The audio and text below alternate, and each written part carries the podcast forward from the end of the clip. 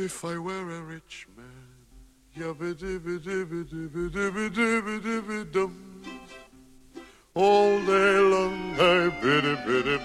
Interrumpimos la transmisión oficial para recordarles que seguimos luchando por estar sobre la línea de la pobreza.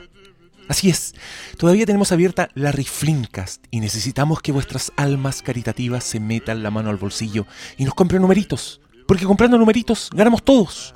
El doctor Malo puede comprar la medicina para su ciática, el pastor Salas puede pagarle el cambio de aceite a su Audi, Brionis puede apalear un poco su último pedido de poleras de superhéroes AliExpress y yo podré pagar por fin mi cirugía de aumento de glúteos. ¿Qué puede ganarse usted, querida alma caritativa? Pues una de las 10 canastas familiares Flimcast, llenas de premios sorpresa, merchandising, libros, películas, lo que quiera. Y si ya es mucha la suerte, se puede ganar el premio mayor.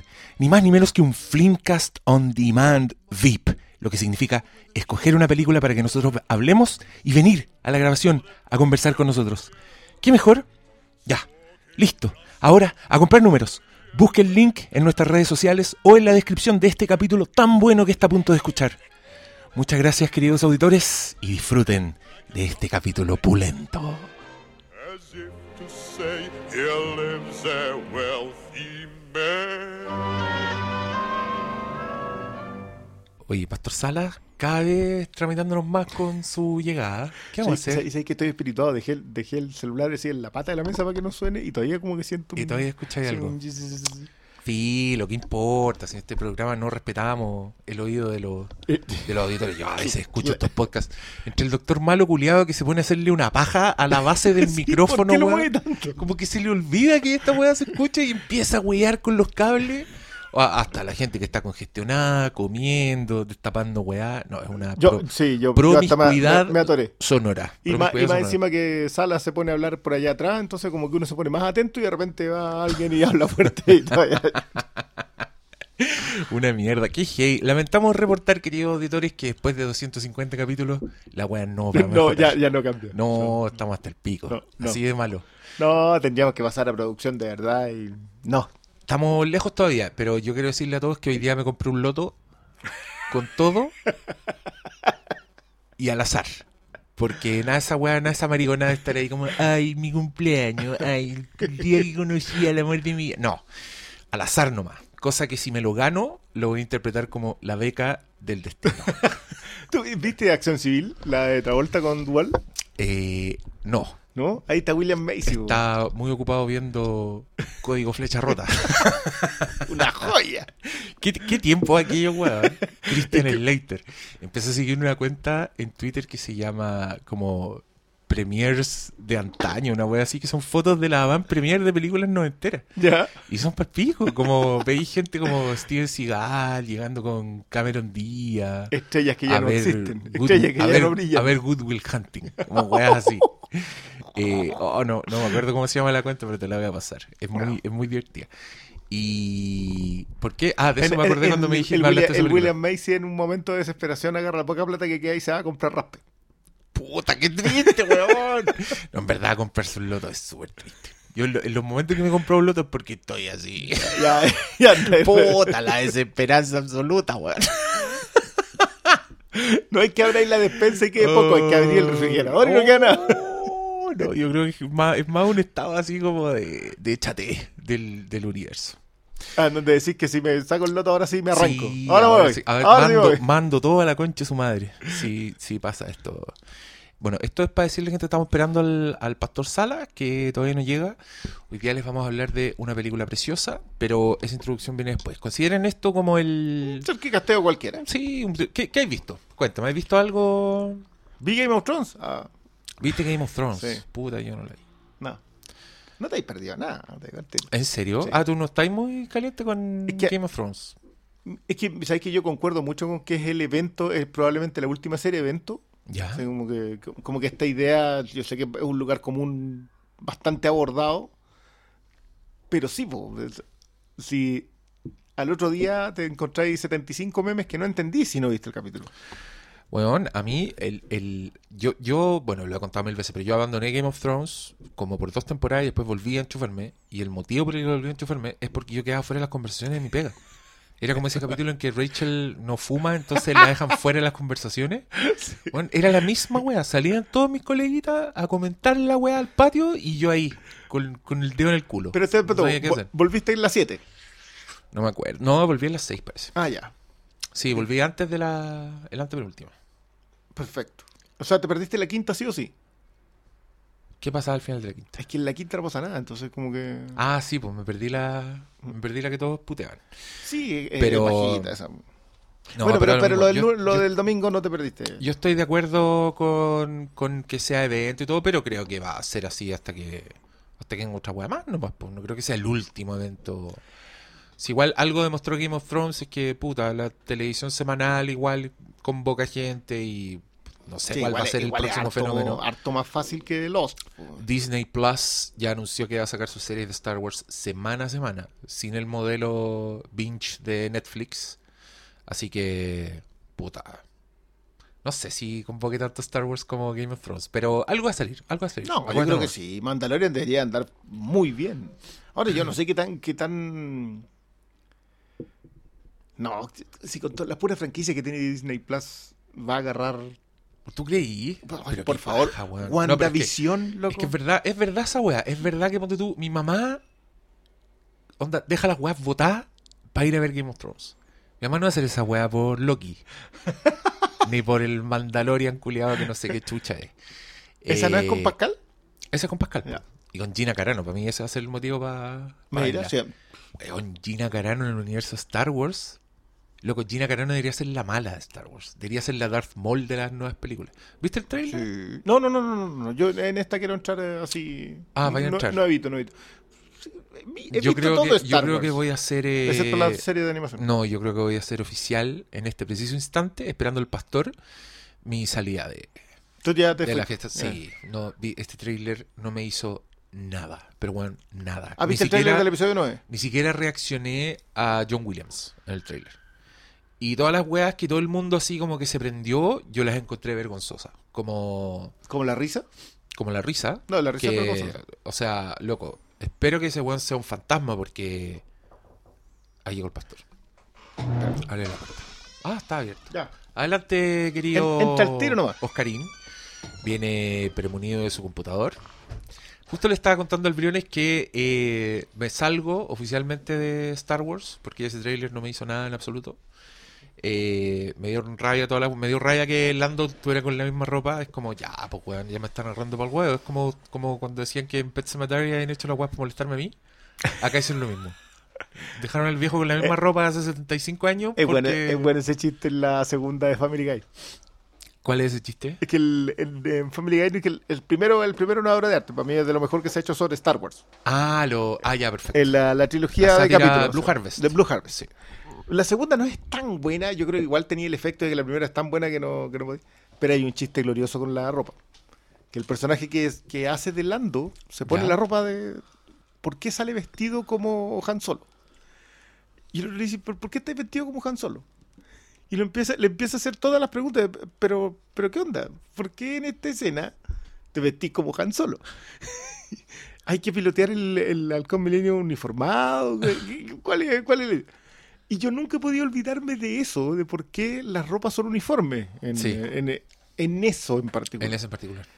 Y acá yo creo que están, Es que si tú ves la, están, están recogiendo el chiste. si tú ves la trilogía original, la ropa no es uniforme. No. Onda, es, es uniforme en la primera Star Wars porque en la primera Star Wars pasan dos días. Pero ya en el Imperio Contraataca Han Solo se cambia la ropa siete veces. La princesa Leia también. Y en el regreso del Jedi también. En el regreso del Jedi Han Solo sale con un abrigo weón soñado que yo en verdad pagaría buen dinero por ese abrigo. Que es el abrigo que anda en Endor, que es un abrigo largo de camuflaje. Y que es Harrison Ford. Entonces el weón se ve así, pero... Sí, bueno. Bueno, no está malito acá para que haga Pa' que- alusivos a la homosexualidad. ¿Cómo está Oscar? Bien, bastante bien. Está un- ¿Te una hacía esperar vos, jornada- No, no, jornada el Axel. Rose del podcast. Claro. No, hay, hay que, ya, ya, ya hay que pasó. negociar largo y tendido. Puta. Pero no, Sí, aquí, aquí estamos, aquí estamos. De hecho, te viniste dicho- con el. ¿Por qué te viniste con ¿Ah? el equipo? Porque estaba escribiendo, voy a escribir. Ah, eso ahí. Íbamos a escribir algo, algunas pautas, plots Yo, y cosas. dijimos llegar temprano para escribir y. Eh, es el tema, yo no, no renuncié a Pero llega con el computador y por, por si las moscas. No Hay que, hay, hay que reconocerle la perseverancia. Por si cae en un vortex temporal y llega una hora antes. Claro, básicamente, Claro, claro, porque la, estaba- la chica que saltaba a través del te- tiempo. tenía el computador en la mano. Ah, muy bueno, bien, ya. buena entrada. Y con eso nos largamos, cabros, con el capítulo de hoy.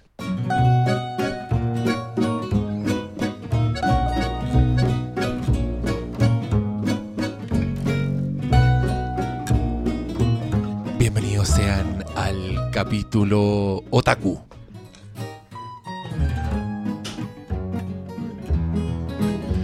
Bueno, yo soy un fan del Japanimation. Me he visto todas las todas las películas que hay que ver. Me he visto, me vi el el Paprikans, me vi el Ghost in the Shellsons, el el Akira, todos, po, weón. ¿Qué más? Eh, se estrena la película Mirai no Mirai, Mirai, no mirai. la caremono que te gastáis.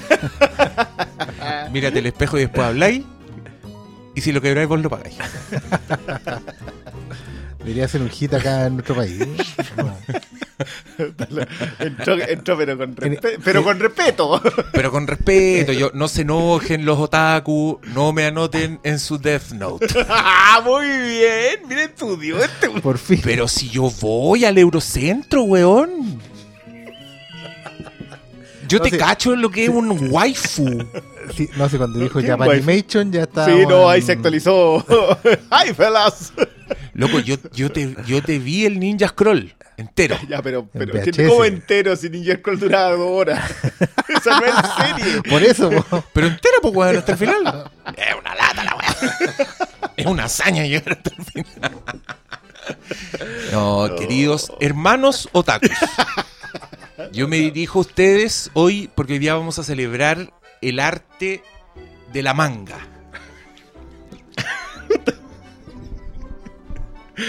Pero con respeto. Pero con esto ya, primero me cagué en el trailer de Star Wars, ahora No. me estoy cagando en los. No, yo- yo no, pero, pero, pero convengamos que lo del trailer de Star Wars. eh, yo, yo lo daba por hecho. Que no íbamos a cagar en él. Oye, es que era. No. Es que no quiero.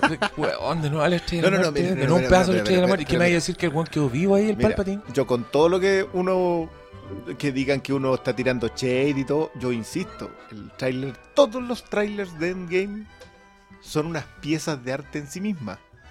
Todas están diseñadas para que tú queráis ver la película y, y tú decís, Sí, "Ya, po. son magníficos. Esta otra cuestión, ¿qué, qué- qué prende? Bueno, por ahí vi, vi, como unos GIFs así comparando esa secuencia del trailer con North by Northwest. Oh. Y yo quiero que me digan qué hipnotizador están usando, weón. Porque cómo caen en esta weá. El otro día vi en YouTube que decían, ¿es Star Wars la gran estafa del siglo? De este siglo. de este siglo. Y yo creo que sí. y no sé cómo lo logran. Pero bueno, en, en fin, como que mostraban personajes que a mí no me importan nada, como Pero no Lo- salió Pasma. los anzuelos que se pues si murió, pues weón. La tira, bueno, Ta- también tiraron al otro culeado por un abismo y ahí está cagado la risa al final de este trailer. Yo, yo solo para, para bajarle los puntos a la ansiedad. eh, ¿Qué ansiedad, Voy a decir que. no, que una risa sin boca es siempre una grabación. Que dejó un audio el culeado. Por supuesto. Acá, De- acá Kylo de- Ren. dejó un, un video. Pero sí, los Jedi tienen un historial de holocrones con que transmiten videos en loop. po, weón. Ah, Ayúdame, como que no. y, pff, lo, lo dejó en un Eh. Arturito negro. claro, po, de más. No, si Ayúdame, Snoke. Eres mío. No, No. Y Kylo Ren haciendo el casco de nuevo. ¿Qué van a hacer? Como Pues, todo lo que ver, desarmaron pero en la otra weá. Hay un montón de cuestiones que están hechas, diseñadas, eh, para decir que las Jedi no importa. ¿cachai? Lo de la, la soldada del casco es agarrar la frase del. eh, y a su vez las Jedi- pasado, ¿cómo era? Y a su vez las Jedi le hicieron para decirte que de Fuerza Vikings no Por supuesto importaba. que no me importaba, ¿cachai? Entonces, como que. eh, back into the left. Tú sabes que acá te Bueno, están tirando. lo- los tirones igual están desde desde el inicio, digamos. Cuando cuando era cuando era JJ el, el primer director. Acuérdense que el tercer director, si mal no recuerdo, era Colin Trevorrow. El Jurassic World himself. Jurassic World himself. ¿Cachai? Que Tienes razón. Protege- Y ese se cayó. iban protégé del, del, del jefe. Y Ryan Johnson era un poco un. un. un aparecido, por así decirlo, de la Kathleen Kennedy. ¿Cachai? Sí, era una apuesta Ella, riesgo. ella lo, ella, lo, ella lo subió, le dijo, no, me encanta este tipo, lo que me vendió, la cuestión, ya. Y JJ se quedó un poco ahí como, sacaron a mi muchacho y tengo que volver yo, y bueno, es como, Sí, lo que Hay que tensión en esa oficina, yo estoy Johnson seguro. le están dando una trilogía solo. o sea, eso está en- No, no, no, no. Tanto Wise como Benioff. y- Sí, pero, pero todos esos proyectos están... Lo que pasa es que ahora Disney va a ser la gran Disney que básicamente esconder la- el producto por unos 5 años. Sí, pues, Dejarlo paran claro, porque- ahora. Además Sí, que po. porque saben que hay una buena... Hay sobresaturación y no le fue tan bien a solo. Y Y... lo, y No, lo- solo le fue mal. y lo dijeron abiertamente, o sea, no, no, claramente muchas películas lo dijo a, mí, loco. a mí en verdad me gustaría que se tomaran el tiempo para hacer Sí. una wea bien, loco, porque... Aparte que, que no, el- la- no sé si la están haciendo mal. Yo, perdona, yo no, no quiero hacer el, el abogado del diablo ni nada, pero en, en realidad esta- estas cifras son de algo que se está haciendo mal. Porque solo fue un ranazo, solo se lo- el, el ranazo solo son dos razones. Una, que la tiraste en una fecha en que no correspondía, tendría que haberla tirado a fin de año. Eh, dos, el, el- el- el Justice League, ¿no? que fue que alguien la agarró y la repegó y la refilmó y, y te salió esa cuestión, que, que lo que sea que es. Pero lo que más le pega solo es el efecto Last Jedi. El efecto rabia de las cosas que están pasando. Es que hay, pues, es que hay un efecto que... Pero es la única. No, dale, dale. No, pues que decíamos leer de aquí a puta, sí, la están haciendo de oro, pero ahí sigan sigan dándole, pues, Es que, el una punto, todos los años y es, toda la que, wea, es que pero- hay una cuestión que ellos no pueden obviar que es el tema de la, el- como le digo yo, la pantalla caliente. ¿Cachai? Last Jedi te enfrió la pantalla y básicamente te lo enfrió porque tú lo- uno lo puede ver en el material extra. Cuando el loco dice, ¿sabes qué tuve que hacer? Vi mi, mi secuencia de apertura y me cagué de miedo, te lo dice el director, porque no estaba buena. ¿Cachai? Tú te das cuenta que el tipo básicamente iba estaba con una pistola ni siquiera contra el pecho, contra la 100 para terminar contra la fecha de entrega y estrenar cuando tenía que estrenar. Entonces, esa, esa cosa te da, te da cuenta que, y lo de solo es lo mismo. O sea, no tenéis un margen de corregir en un producto que es demasiado grande y que tiene que mantener la pantalla caliente. O sea, el mayor problema con Star Wars no es que recaude 999 millones. El problema es que a la gente no le importe. ¿Cachai? Sí, que fue lo que le pasó solo. Eso- y eso, eso no puede pasar. ¿Cachai? Entonces los locos saben que pagaron una burrada de plata por una franquicia que no pueden enfriar. No, pero ya la, ¿Cachai? plata ya la recuperaron. Bueno, O yo- sea, pero, pero mi tema, mi Pero tema es que el ese, punto yo no es no recuperar si- la plata, el punto es multiplicar las lucas. Es que, es que ahí está el tema. po. Yo te insisto, si ya están recuperando, no, no es que la hayan recuperado, tienen proyectado un negocio de miles de millones de dólares y saben que les va a rendir. ¿Qué están haciendo mal realmente? Van demasiado rápido. Van demasiado rápido. Piensa que el negocio de Disney. están, están preocupados del pan para hoy Claro. y no del hambre del mañana. Es que, es que yo, pero si Mira, tú ves pero- las reacciones en la, en la Star Wars Celebration, ¿tú pensáis que hay hambre para mañana? Pero el Es que, yo no sé, es- es que yo no sé qué clase de proyecciones tienen estos hueones en, en sus mesas directivas, po. ¿cachai? Puede que esto, esto que nosotros percibimos como, como fenómeno no sea lo que ellos están esperando y, y quieran más. No, pero claramente lo que ellos Sí, deberían sí. esperar es una franquicia de 50 años al tope. po. Sí, sí, yo creo que el mayor problema Entonces, que se enfrenta Star Wars es el MCU. Toda esta disidencia es... Pero a mí, a mí también me pasa algo y, y quería comentarlo porque en verdad yo muy en serio estoy anunciando mi retiro de Star Wars. Yo no voy a ver esta otra película porque en verdad no me interesa. Entonces no... ¿Para qué? Automáticamente solo para criticarla, solo para decir weas que No, nadie o quiere sea, escuchar. ni siquiera lo vaya a pasar pa- bien. Es lo que. No hablábamos lo voy de cuando se agota el punto de vista. Los personajes no me importan, ¿cachai? Creo que no tengo nada que aportar a la conversación que no haya dicho ya antes de las películas anteriores. Y, y, me, y- y me cayó un poco la teja un día que... Porque mira, a mí siempre me ha llamado la atención como en Twitter siempre están puteando contra los matinales. ¿Por qué los matinales hacen esto? ¿Por qué están hablando de esto? ¿Por qué dicen esto? ¿Cachai? Es como una preocupación constante del GC del matinal, de la entrevista que está llevando al matinal. Y siempre como la preocupación es cómo le pueden estar entregando esto a la población. ¿Cachai? Cuando lo que están haciendo los matinales es hablarles a su público, al público de la gente que hace matinales. El, el- matinal no escoge al azar hablar de las cosas que habla, sabe que son las weas que la gente quiere ver, ¿cachai? Están pendientes del rating y hacen una wea que no es para ti y que a ti te indigna. Porque no es lo que tú consideras buena televisión, porque tú no eres el público de ese matinal, ¿cachai? El matinal funciona básicamente como internet para gente que no ve internet, ¿cachai? Es el lugar donde llegan los virales. Como después de dos semanas llega un viral, donde entrevistan a la autoayuda del momento, donde te hablan de la teoría conspirativa, todas las weas que todas las demás personas consumen en internet se van a los matinales. Entonces lo que a mí me pasa es, loco, estáis puteando contra algo que en verdad no es para ti, no, e- no eres tú el público, es como que te asumías un curso así de parvulario y digas, ay, la wea básica, loco, manzanita, no, no me interesa, habla de otra cosa, ¿cachai? Eso es Star Wars para mí día. Es algo que no es para mí. Es algo que no está hecho para mí. Está hecho para otra generación, para una generación que está pendiente de otras cosas, para la generación que está pendiente de la diversidad, por ejemplo, que está pendiente del- de la reacción pavloviana, para la, para la generación que creen que Rey es un personaje, por ejemplo.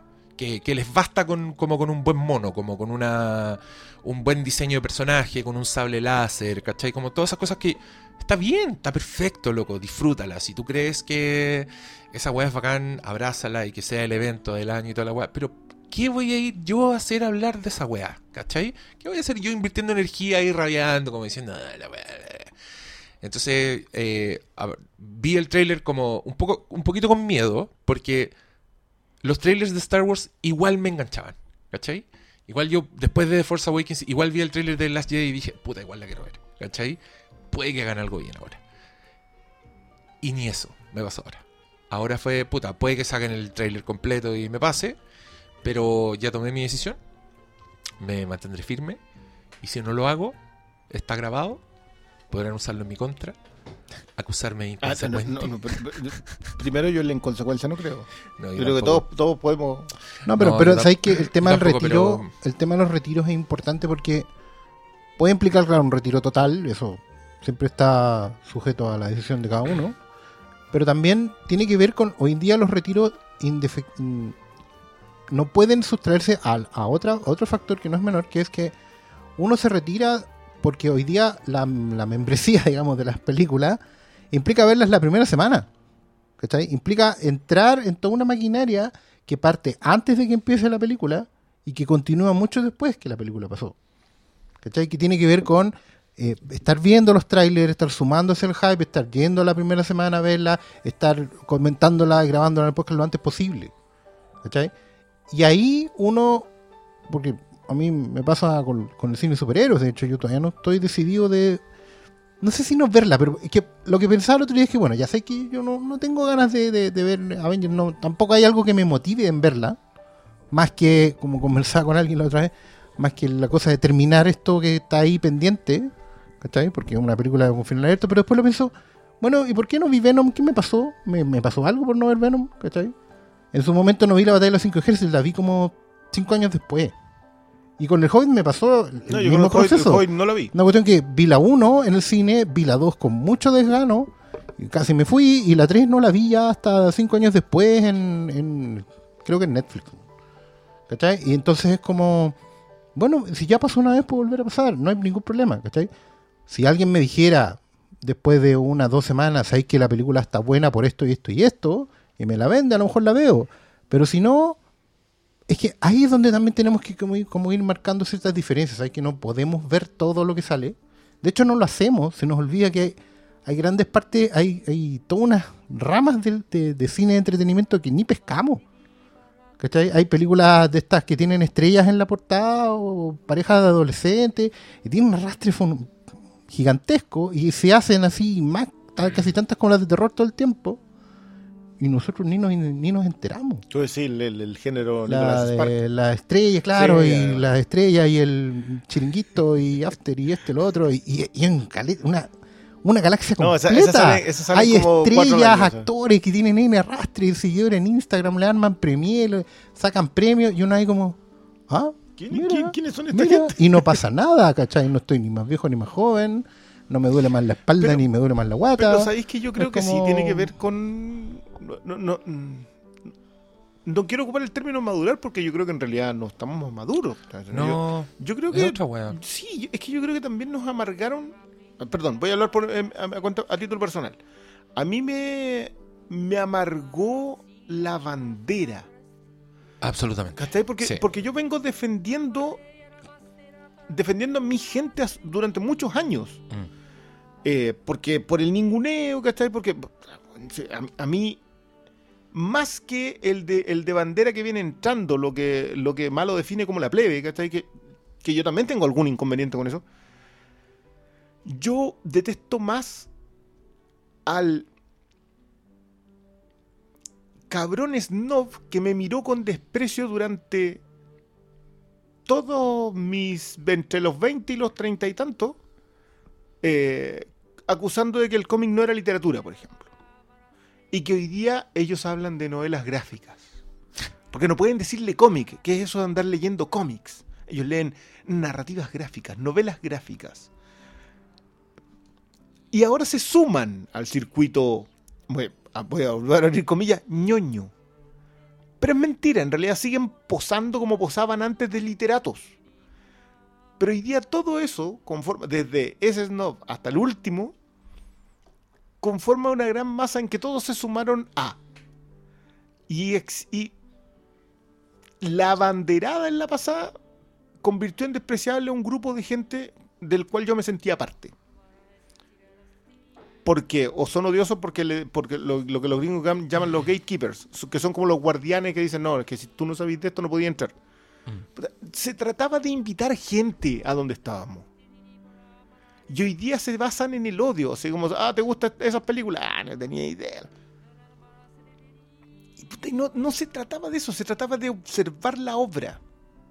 Y dejamos de observar la obra y dejamos de querer la obra.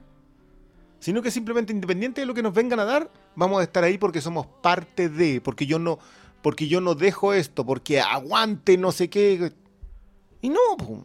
entonces, si es que me quedé ahí, si me amargué por estar ahí, no le estoy aportando tampoco a nadie. Entonces, prefiero guardar silencio, porque mucha gente dice, pero ¿por qué no hablaron de tal o tal película? Entonces, es que no, no, no tengo nada bueno que decir y mi punto de vista te va a agotar.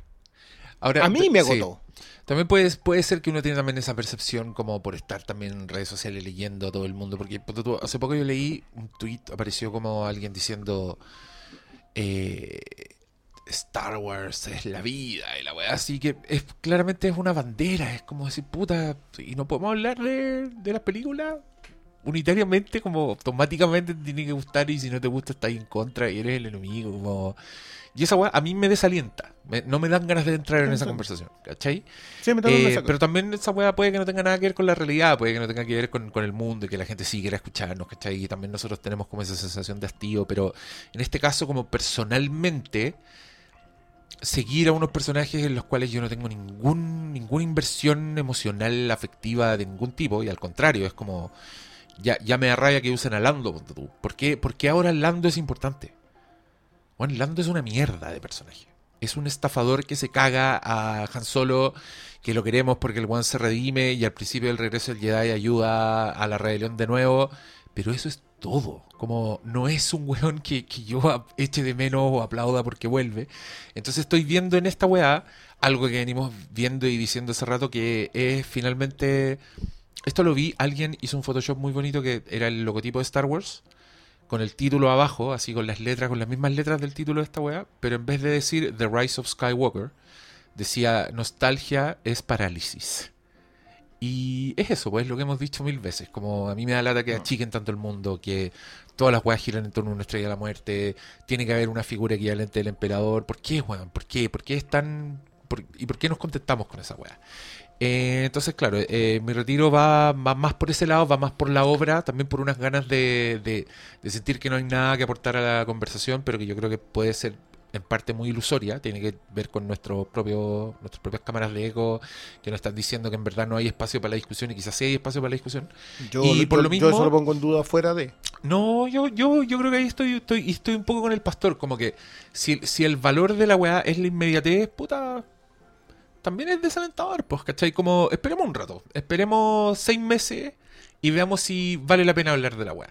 Si la respuesta es no, probablemente teníamos razón, ¿cachai? Probablemente era, era la ola del momento y era la weá de la semana, era el evento de fin de año que, que, que te va a durar dos semanas, ¿cachai? Como puta, va- lo vamos a ver ahora con Endgame, ¿cachai? Es, es, es la weá que está ahora, sí, boom, es el evento del momento, pero después esa weá va a pasar y le va a tocar Star Wars. Infinity y... War se ha enfriado. ¿Tú creí? O sea, mira, piensa en esto. Infinity War tuvo el suficiente arrastre para llevar las dos siguientes películas del universo Marvel, una de las cuales derechamente es mala. O sea, no, no está ni siquiera en el rango de mediocre. Es mala, es un cornetazo a todo nivel. La llevó, tuvo el impulso suficiente para que sea, ¿cuánto recaudó? ¿600, 700 millones? ¿Cuál? Eh, Ant-Man and the Wasp. Más o menos. Sí, como se- Sí. Ese fue el impulso. Y después mantuvo el suficiente impulso para que la gente, por una escena postcrédito, fuera a ver una película en el rango más absoluto de la mediocridad. Que me lo pueden tratar de vender con todos los discursos que queráis, pero cinematográficamente hablando, no es ningún aporte. Como- De hecho, el personaje es un Deus Ex Máquina ordinario. Ordinario, porque me estáis diciendo que en el 95% de, la, de todo el universo que me venís construyendo, en el 95% me venía a tirar el artefacto que me va a solucionar la trama que empezó en, la, en el 20%. Que en realidad está desde el primer, porque el tercer acto está de- desde la, la primera, segunda, y anda circulando. Entonces me tiraste toda una trama que concluye acá y me salís con un Deus Ex Máquina en el 95% de tu historia. Ese es el empujón de Infinity War, porque to- todos fueron a ver la escena post crédito.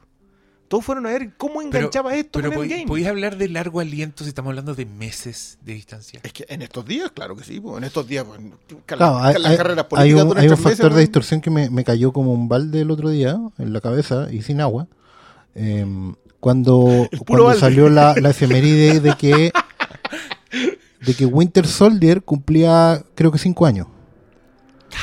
Weón. Pero el punto, y el punto mío fue, perdón, cinco años. A mí se siente como una eternidad, weón. Para mí esta weá es un clásico TCM.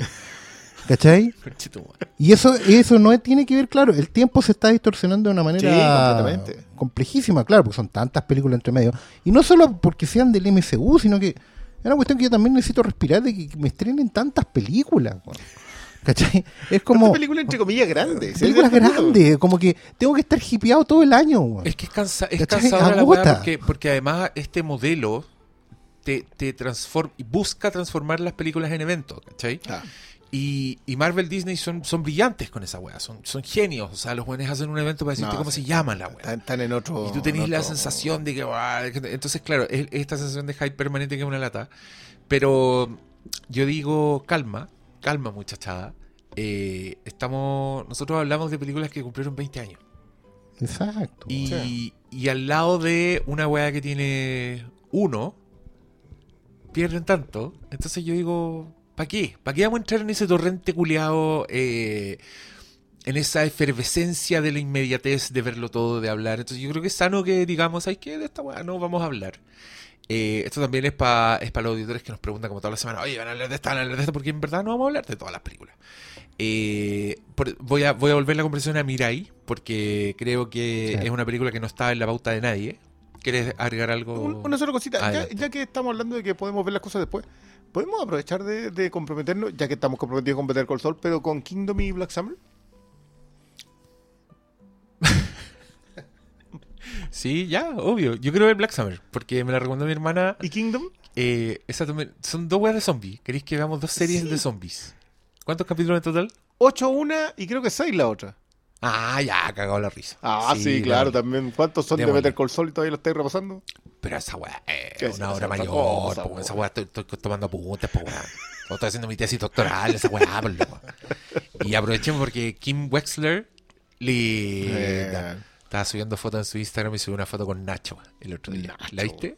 Sí, sí, vi la foto, pero O sea, yo- yo, te- yo, yo dije, ya, estos buenos están tirando la talla en el rodaje o esos dos personajes se van a juntar.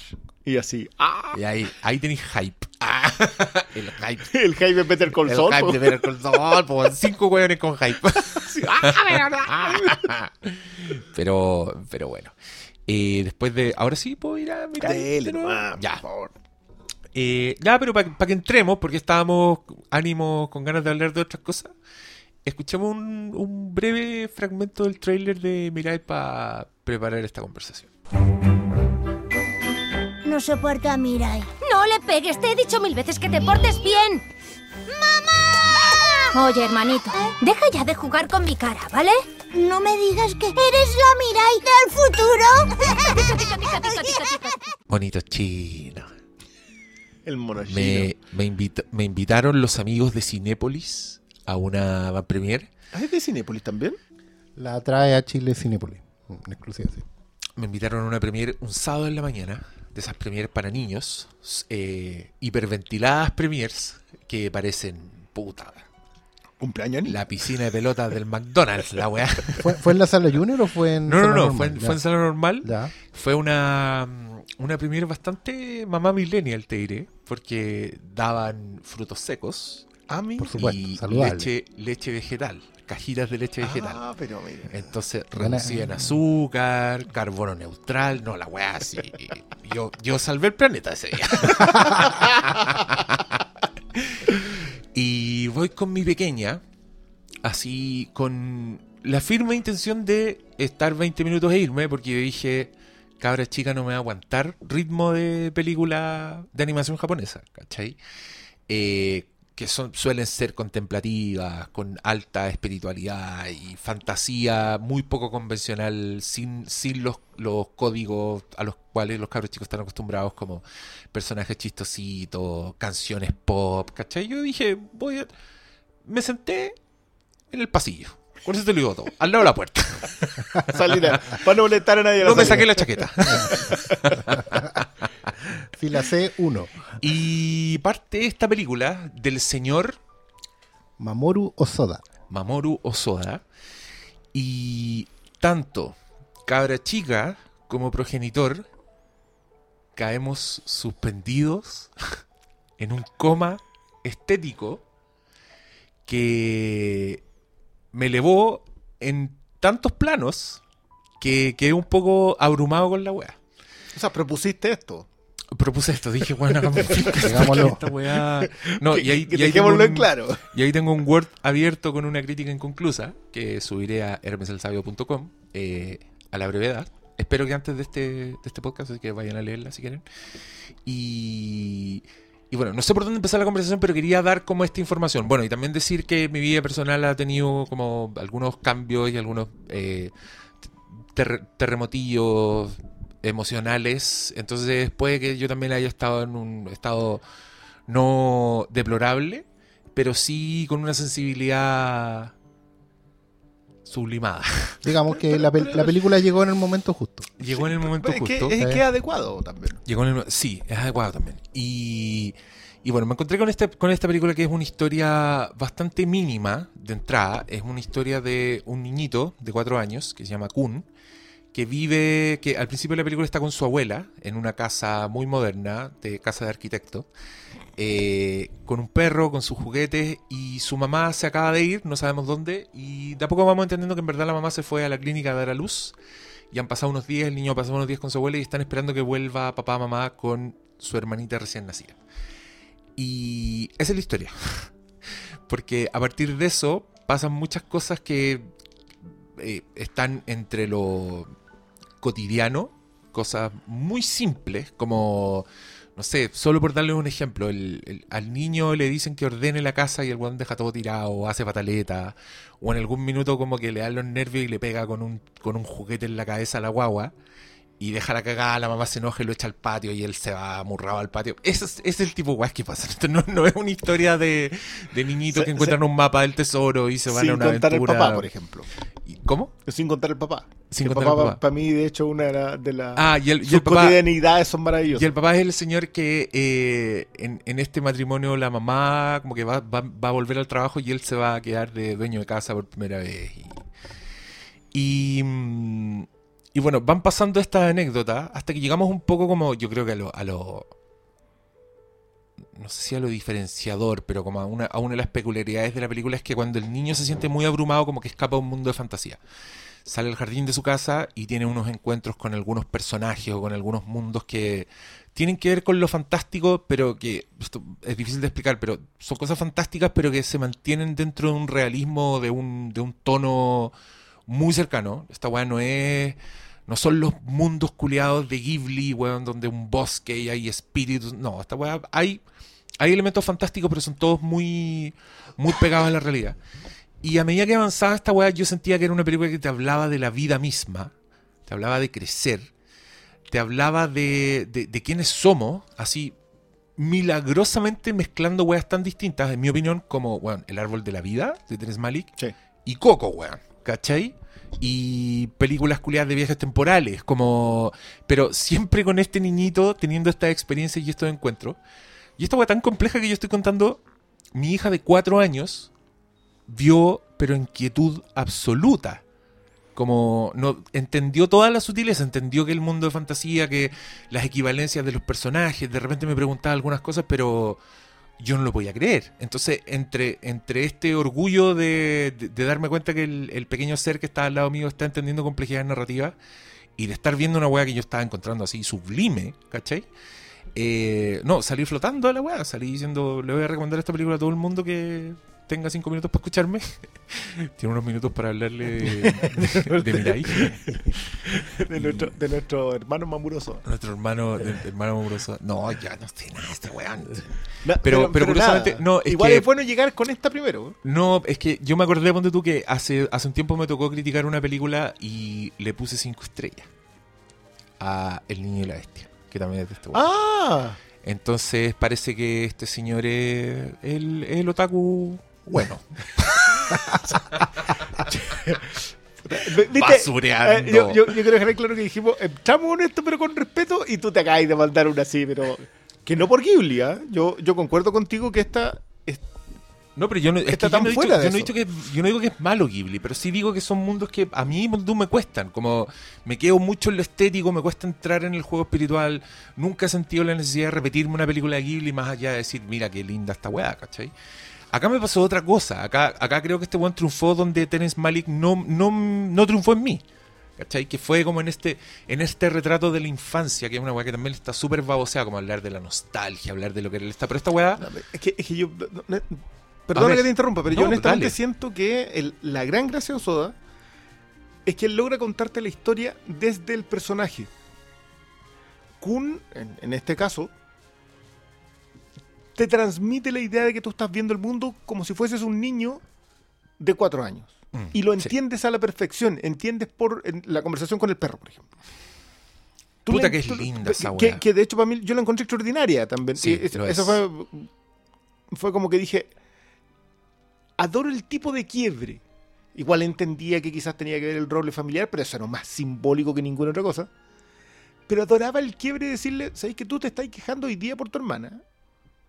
Y vos me viniste a hacer lo mismo a mí. Porque Es que- lo he es que visto también. Eso, es que es- eso hay que contarlo porque, miren, cabros, quédense tranquilos. Yo creo que esta película es completamente inespoileable. Yo les No, puedo te- contar, te les lo puedo contar todo contar lo que todo. pasa y da lo mismo. La experiencia va a ser igual. El, primer encuentro fantástico que él tiene se encuentra con una persona en el jardín, que es un señor así bastante como de pelo largo, como una presencia así imponente, que le dice, yo era un príncipe que vivía en este castillo. Y el niño estaba muy interesado y le empieza a hacer preguntas y finalmente le dice, eh, yo era un príncipe hasta que llegó alguien más y me quitó mi estado de príncipe.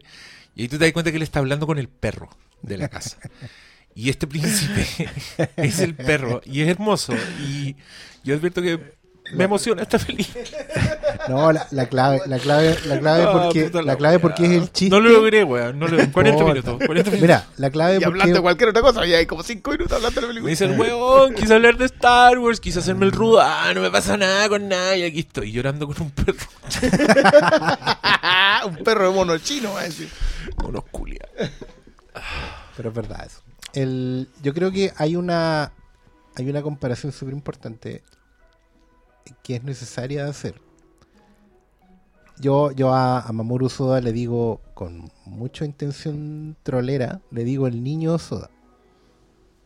A pesar de que el loco ya tiene como siete películas, tiene un estudio propio. ¿Cachai? El- creo, si no me equivoco, corríjanme, pero el, el estudio Chizu. Y tiene incluso su logo, De hecho, es el un- segundo. claro, es el segundo es estudio un- del cual el. Claro, que no es un Totoro, sino que es la chica que salta atrás del tiempo. El loco, al igual que el maestro, tiene, tiene, está siguiendo exactamente el mismo camino. Sí. Bueno, no, eso, no, dale, dale. y eso es muy disciplinado. Yo por eso le digo niño soda, porque es una manera de ser como em, maestro con varilla de bambú. Dice, lo hice bien, repite. Lo hice bien, repite. otra vez, otra vez.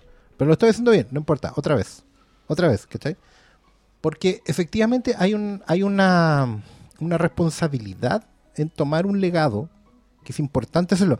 Hace 7, 8 años atrás, los que veían este, este tipo de películas, que, que yo igual las diferencio un poco de la animación que nosotros tenemos como en el switch cultural, ¿cachai? Porque en realidad cuando nosotros pensamos en mono chino, pensamos en series de anime, ¿cachai? En, en esta, en los más viejos de la cuadra, en las teleseries eh, de, de 52 capítulos con mucho drama y, y capítulos que eran contenidos pero que iban concatenando una serie de, de- patrones típicos que mezclan western con, con, con drama y con ciencia ficción y con otras cosas. Por otro lado están los animes más noventeros, que eran comedias de situación, o, o- o premisas muy absurdas que iban decantando en, en- en historias de tipo de, de ir superando barreras una tras otra, ¿cachai? Todas Sailor Moon, Kairuso de Ago, Dragon Ball, etcétera, etcétera. Entonces, como que tenemos mucho ese switch. Y cuando aparecen largometrajes de animación, la verdad es que la, la- la predisposición debe ser otra. ¿cachai? La, la- manera de apreciarlo, el contexto, todo es muy distinto. Y en eso Ghibli no tenía parangón hasta que se acabó el siglo XX y entró, y entró la preocupación de, bueno, ¿qué va a pasar ahora? O sea, cuando se retiró el, el maestro Miyazaki fue como un, un apocalipsis, el viejito tuvo que volver y después se volvió a retirar y tuvo que volver de nuevo, que con la cagada, ¿cachai? Em, de hecho, ahora está hay un documental de los retornos, ¿cachai? Así como, ¿por qué vuelve? El hombre que no termina nunca, Never Ending Man. Se estrena luego en Blu-ray. Em, porque efectivamente parecía que no podía dejar el doyo, ¿cachai? No, No yo, creo, había- yo creo que su doyo no lo puede dejar. ¿cachai? Pero el punto está, bueno, más encima se le murió el, el- el colega y amigo, ¿cachai? El, el otro sensei, entonces como, chuta, El, el otro confirma, además. claro, claro, el- Que, que- que el gran problema de Ghibli, de hecho. sí, Que pues sí, cuando, que la cuando única se- firma es la de Miyazaki. Claro, si cuando se vaya Miyazaki va a haber que cerrarlo, ¿cachai? Y uno sabe. Pero ahora, en este siglo, yo siento que, que ya. Porque no es solo Soda, igual está el otro que es Makoto Shinkai, que también hace películas. Aunque ahí yo tengo mis reparos todavía, ¿cachai? Sí, yo creo que a él le falta más. Osoda va mucho más adelantado y claramente va a tomar el, el testigo maestro. Pero, pero creo que la con firma propia. Claro, pero que justamente la comparación es súper válida porque lo que señalaba Diego, que por ejemplo en Ghibli hay un patrón común que tiene que ver con la relación del, del- del alma con, como con el mundo natural. No como, con el mundo natural.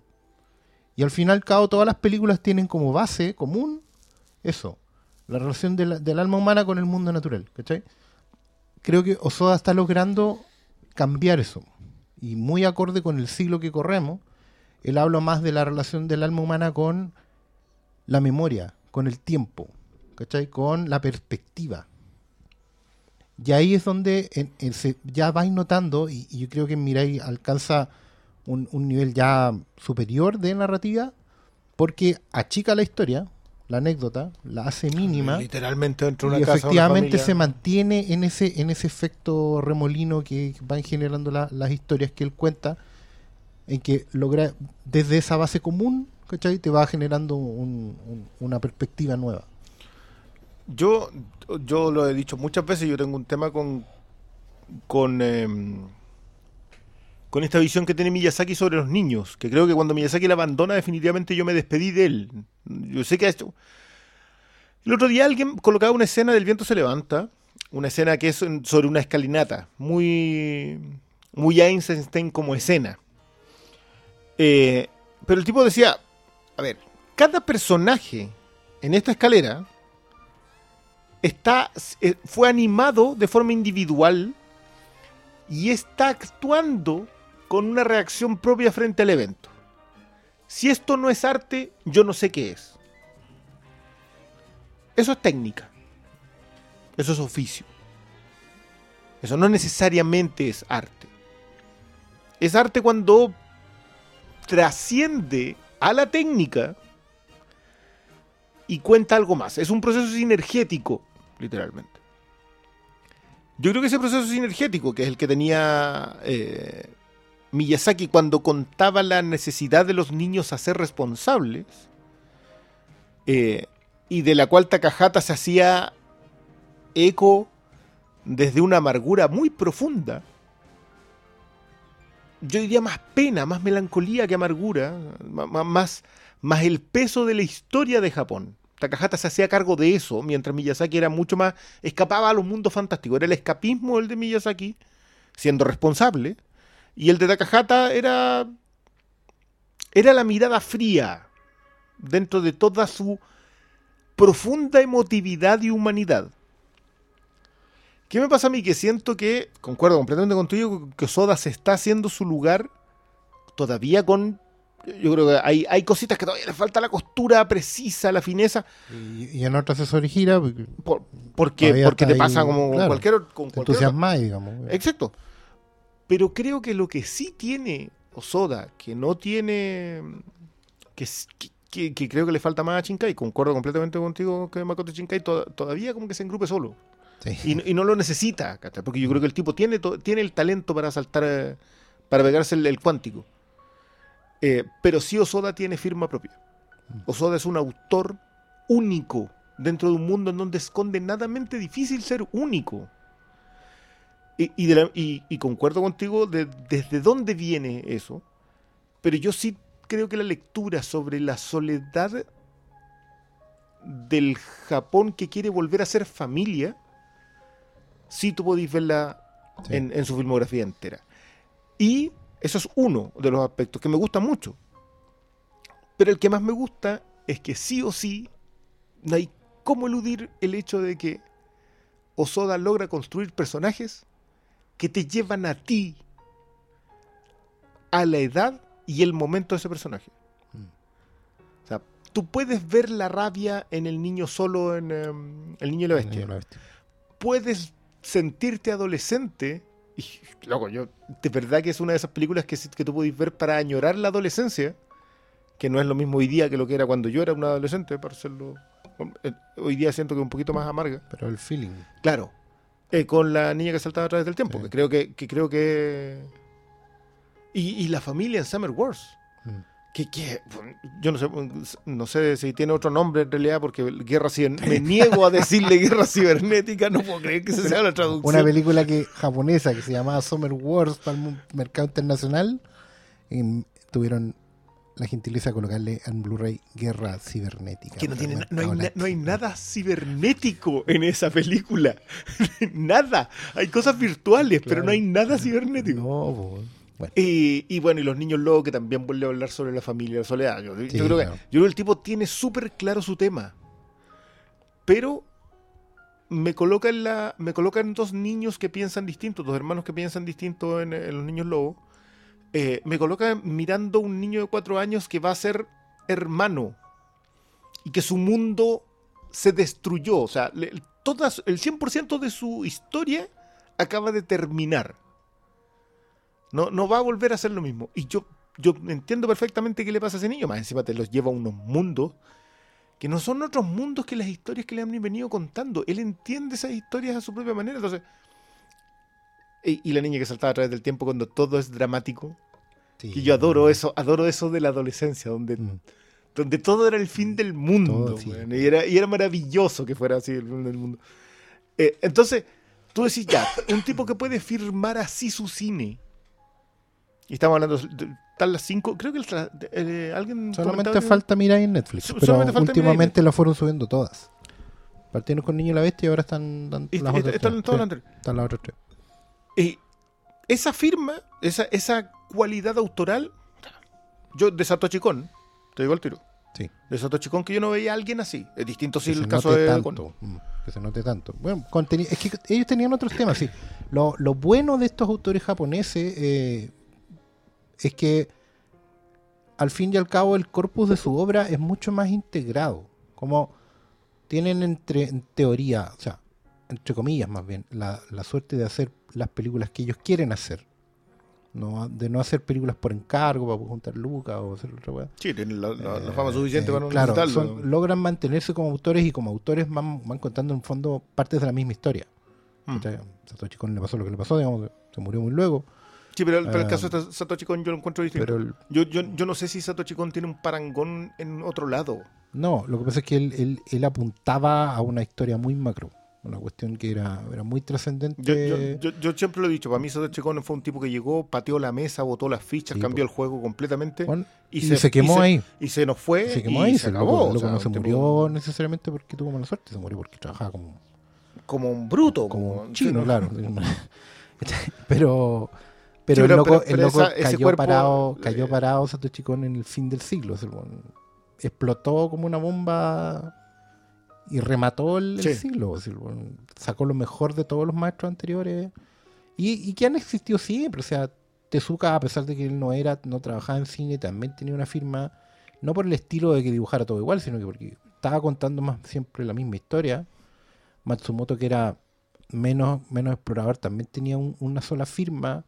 Y vais buscando y vais encontrando gente que, que- ah, es una tradición. Lo que pasa es que estos autores ya que hacen largos em, tienen un poco la ventaja de, de tener toda esa historia atrás Sí. La- y, la- y de la hecho, están llevando adelante. Eso es en, lo ese, bueno. en ese sentido, Satoshi Kon igual estuvo justo en, el, en, el- en la media entre que pudo hacer tele, entre También. comillas, y, y- hizo cine. Ahora, obviamente el, el- cuerpo de la obra de, de Kon, de Satoshi Kon, es, es otra cosa. Yo, yo vuelvo el, el tipo cambia las reglas del juego hace que... Hay dos películas que son simplemente, que están en otra categoría, o sea, Perfect Blue y, y Tokyo Godfathers para mí están, corren en otro, son de esas cuestiones que tú pasáis a la lista, no es, no simplemente, no, no estoy utilizando simplemente animación. Es que, es que están, o sea, Perfect Blue se la choreó Aronofsky. Sí. No es, no, es, no es tampoco una cuestión, o sea, pues, igual bien que puedas chorearte una cosa así, no, no creo que cualquiera pueda hacerlo. Esa es la película que el Juan pagó los derechos de remake solo para hacer el plano de la, de la Jennifer Connelly gritando debajo del agua en latina. Entre otras cosas. Pero Ah, se la choreó en general. Black Swan tiene mucho de, Ah, también. o sea, bastante. Oye, solo acotar que en Netflix está Las chicas saltadas a través del tiempo, Summer Wars, Los niños lobo y El niño y la vez. Ya, las otras cuatro. Creo que puede que falte una cosa anterior, pero muy chiquitita. Ah, bueno, faltan las Digimon, que son las... Acuérdate, acuérdate que le hizo la serie. Esa era y la práctica. Esa era, claro, Bueno, la- pero esa- la pagada de era piso. la práctica para titular. Él se fue de un estudio anterior ahí, a ese, y ahí como que explotó. Y después fundó él el suyo. Como que, el, como que Osoda igual a...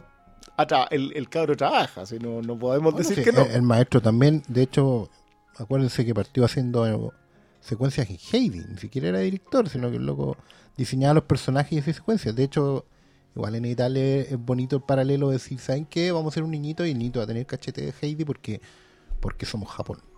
¿Cachai? Porque está en Japón. esto, esto es Japón.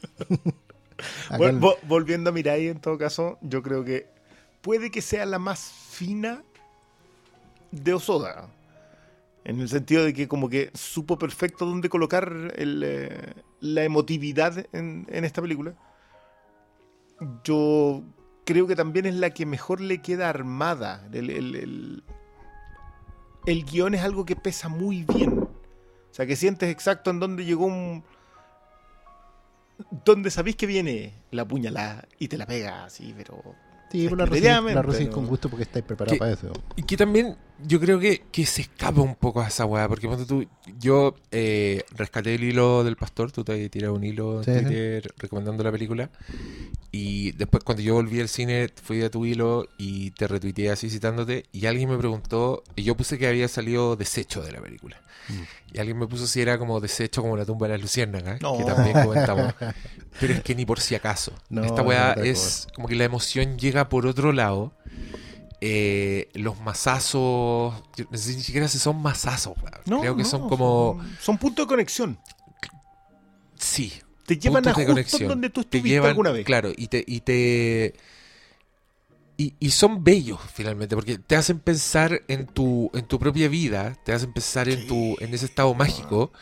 Y, y a mí me hizo pensar, ponte tú, que eh, nuestras propias biografías, como todas nuestras sincronías, todas las weas que permitieron que nosotros estemos en el punto en el que estamos, es indiferenciable de la magia. ¿Cachai? Como eh, esa es una cita, no sé quién, que como que si la tecnología es lo suficientemente avanzada es indiferenciable de la magia. Ah, Eh, ya, yo llegué a una conclusión parecida viendo esta weá, como viendo cómo toda esta constelación de detalles y de momentos. Porque la weá ya, ya empieza a trascender cuando eh, después de ver un álbum de fotos del niñito, ponte tú, se encuentra con su mamá. Sí. Conoce a su mamá, pero conoce a su mamá como si fuera niña. ¿Cachai? Y se da cuenta de Pero ya, se da cuenta, ya, ahí se da cuenta de dónde salió. Se da cuenta, claro, se da cuenta de dónde viene su sentimiento por los gatos. Se da cuenta que a ella también la retaron porque desordenaba las weas. que era. Se da igual, cuenta sí, hijo de tu madre. de mil millones de weas. Y después el niño vuelve y su relación con la mamá es distinta, ¿cachai? Pero eso, pero eso te pasa cuando y esas weas son, pero son eso- preciosas, weas. pero- y eso es, eso es el relato de los abuelos. Mm. Sí, eso es lo que pasa. Yo a mí me gusta mucho Guerra Cibernética. porque también te cuenta la historia de una familia. Y te cuenta la historia de una familia con todas esas unidades mágicas que son las familias. Tú no podías entrar a una familia. Tú, aunque llegues y seas parte por, por, eh, por matrimonio, por entrada, tú no eres parte de esa otra familia. Todas las familias son unidades cerradas, que solo se entienden ellos. Y es maravilloso cuando tú entiendes que eso pasa porque la historia los hace entenderse de una manera que tú nunca vas a poder entenderlos. O sea, yo entiendo a mi padre porque alguna vez me dieron un dato aquí. Se me dijeron, ah, tu papá hacía esto. Es un- es una pieza del rompecabezas que se arma y, y es impresionante y cómo no- te salta la y foto. no vas a entenderlo. Claro, Mm. cuando, cuando es solamente eso. O sea, Mm. o tienen la gran ventaja las generaciones más nuevas en que literalmente les saltan las fotos. Sí. Yo- Nosotros no, o sea, yo, yo debo tener tres fotos de mi papá antes de ver los 30 años. Pero, pero lo que, lo que nunca va a faltar es la historia que te cuenta. Y ahí es donde te los cagan. Es porque, porque tus papás se, te- se desmitifican y pasan a ser alguien a quien tú no solamente respetas y quieres porque te criaron, digamos, sino que pa- pasan a ser otra cosa en ese momento específico en que alguien te dijo, ah, a ver, es que este otro, tanto, tanto. Y, se acabó. O sea, como que cambia eso y por eso todo- toda unidad es así. La secuencia de la mamá es el relato de la abuela. Y es esa foto que él vio. Y, lo entiende, porque obviamente no hay ningún lugar más mágico que un infante. Un infante ve el mundo de una manera que nosotros nos olvidamos. Eso es una cuestión que, es, es, un cliché porque es cierto. Pero por eso a mí me encanta, por ejemplo, cómo se conecta la historia del bisabuelo. En donde uno dice que, no, pero es que pasó esto. No, es que no pudo haber pasado eso. Ah, No, pero es que él le ganó la carrera. No, si no pudo ganar. Tú no entiendes eso hasta que te cuentan qué pasó. Y ese relato del qué pasó, contado de una- un nivel mágico, es- es hermoso. Yo encuentro la, la secuen- a mí, mi secuencia favorita de Mirai es la historia del bisabuelo. Sí. No, no, yo- quizás porque le tengo mucho cariño a ese Japón derrotado, pero Y porque, no, y porque ahí, ahí tenéis como la base de todo, o sea, de, de muchas cosas. Es que porque uno, uno, ahí esta película también tiene esas escenas que, gracias a todos los dioses, no están explicadas. Y están ahí nomás. Y tú las vas armando la conversa. Porque el plano cuando él está después del bombardeo, el bisabuelo, flotando boca arriba, herido, y se pega un grito. Ese grito es definitorio. Ahí el loco decide vivir. Y cuando el loco decide vivir, es que nace la familia. ¿Cachai? De, de una decisión puntual en un momento X, tiene una serie de consecuencias para atrás, porque después tenéis el tema de la, de la moto, del de, de sentir mirarse adelante. Y la clave para esta weá no, no es ni patear, ni empujar, ni tirar. No, es mirar adelante. no es la pataleta. No, es mirar adelante. Y esa, y esa, ese conocimiento que también se salta una generación, que lo encuentro hermoso también.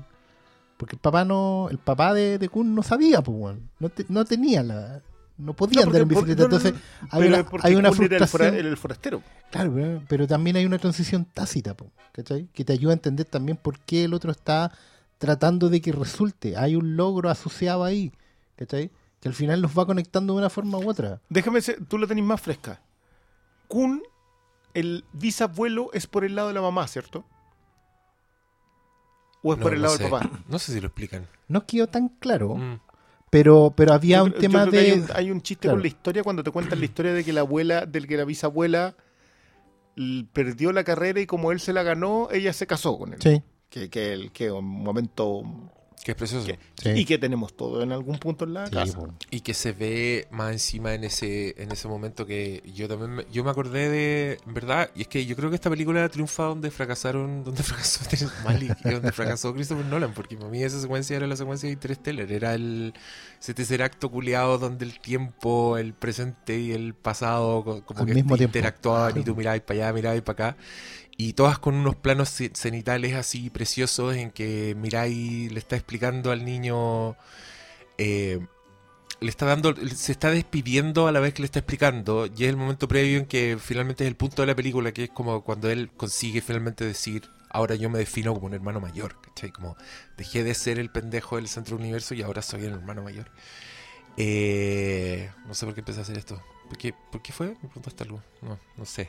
Eh, Tú que le tenías más fresca, si es que el abuelo. Sí, era- no, no me acuerdo, no me acuerdo de eso. Que sí debe haber un detalle de, de qué, qué álbum están viendo y quién está contestando las preguntas. Como que ahí debe estar la clave, porque como dice el pastor, no te explican ni una wea. Pero es, es muy bonito, ponte tú que. eh, bueno, yo soy guionista, entonces soy súper consciente como de todos los vicios de los, del guion y esta weá no tiene ninguno, weón. Es como una weá... Yo no sé cómo se escribe esta weá. A mí, a mí lo primero que me cayó dije, esto debe ser muy autobiográfico, ¿cachai? Como que huelo el... Huelo este, este intento que no tiene que ver con estructuras narrativas, sino que tiene que ver con vivencia. Y después leí un poco, y sí es autobiográfico, pero es lo que el weón observó en sus propios hijos, no es lo que él le pasó en su infancia. Claro. Es como, es a partir de cuando tuvo su segundo hijo, como que vio estos celos y vio todas estas weas pasar que empezó, empezaron a armar, a armar la historia. Pero a mí me, me encanta lo que, todas estas weas que dicen ustedes, como lo que dice, lo que dice de la vida, finalmente. Lo, cómo, te, cómo, cómo te ilustra en una historia, sin decirte que se trata de eso, que finalmente tú eres, tú eres tus ancestros, ¿cachai? Como, y, que, y que son elementos del fantástico. O sea, el niñito de verdad aprende a andar en bicicleta después de su encuentro con el bisabuelo, ¿cachai? Esa weá no es.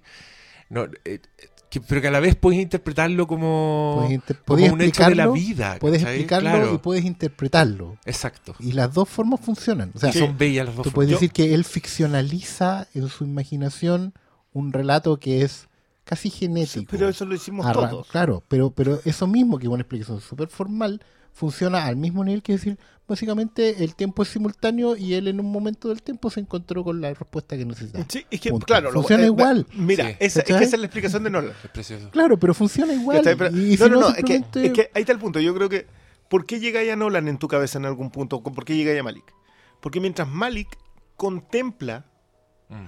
o, tra- o trata de generar la contemplación del hecho y Nolan trata de explicar el hecho, Osoda narra la situación. Y, y simplemente el contártelo, sin sobreexplicarlo y sin sobreconstruirlo para demostrarlo, te conecta. Claro, es compartir. Claro.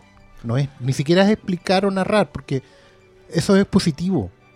El compartir es ponerlo en común. ¿cachai? Sí, pero es que para eso necesitáis, bueno- claro, necesitáis y lo- narrarlo. y lo bueno y lo bueno que al compartirlo le despoja de épica o de drama. Sí, sí, sí. Que, que ¿Cachai? yo creo, ojo que yo creo que esa es la firma autoral de Osoda. sí.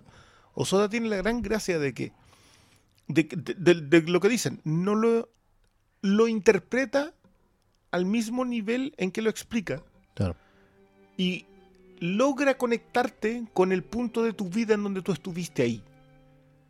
Entonces, claro, los que vieron eh, Summer Wars van a entender que tú podías estar en cualquiera de esos personajes. pues, esa, es, esa es mucho más coral, son muchos más personajes. Sí.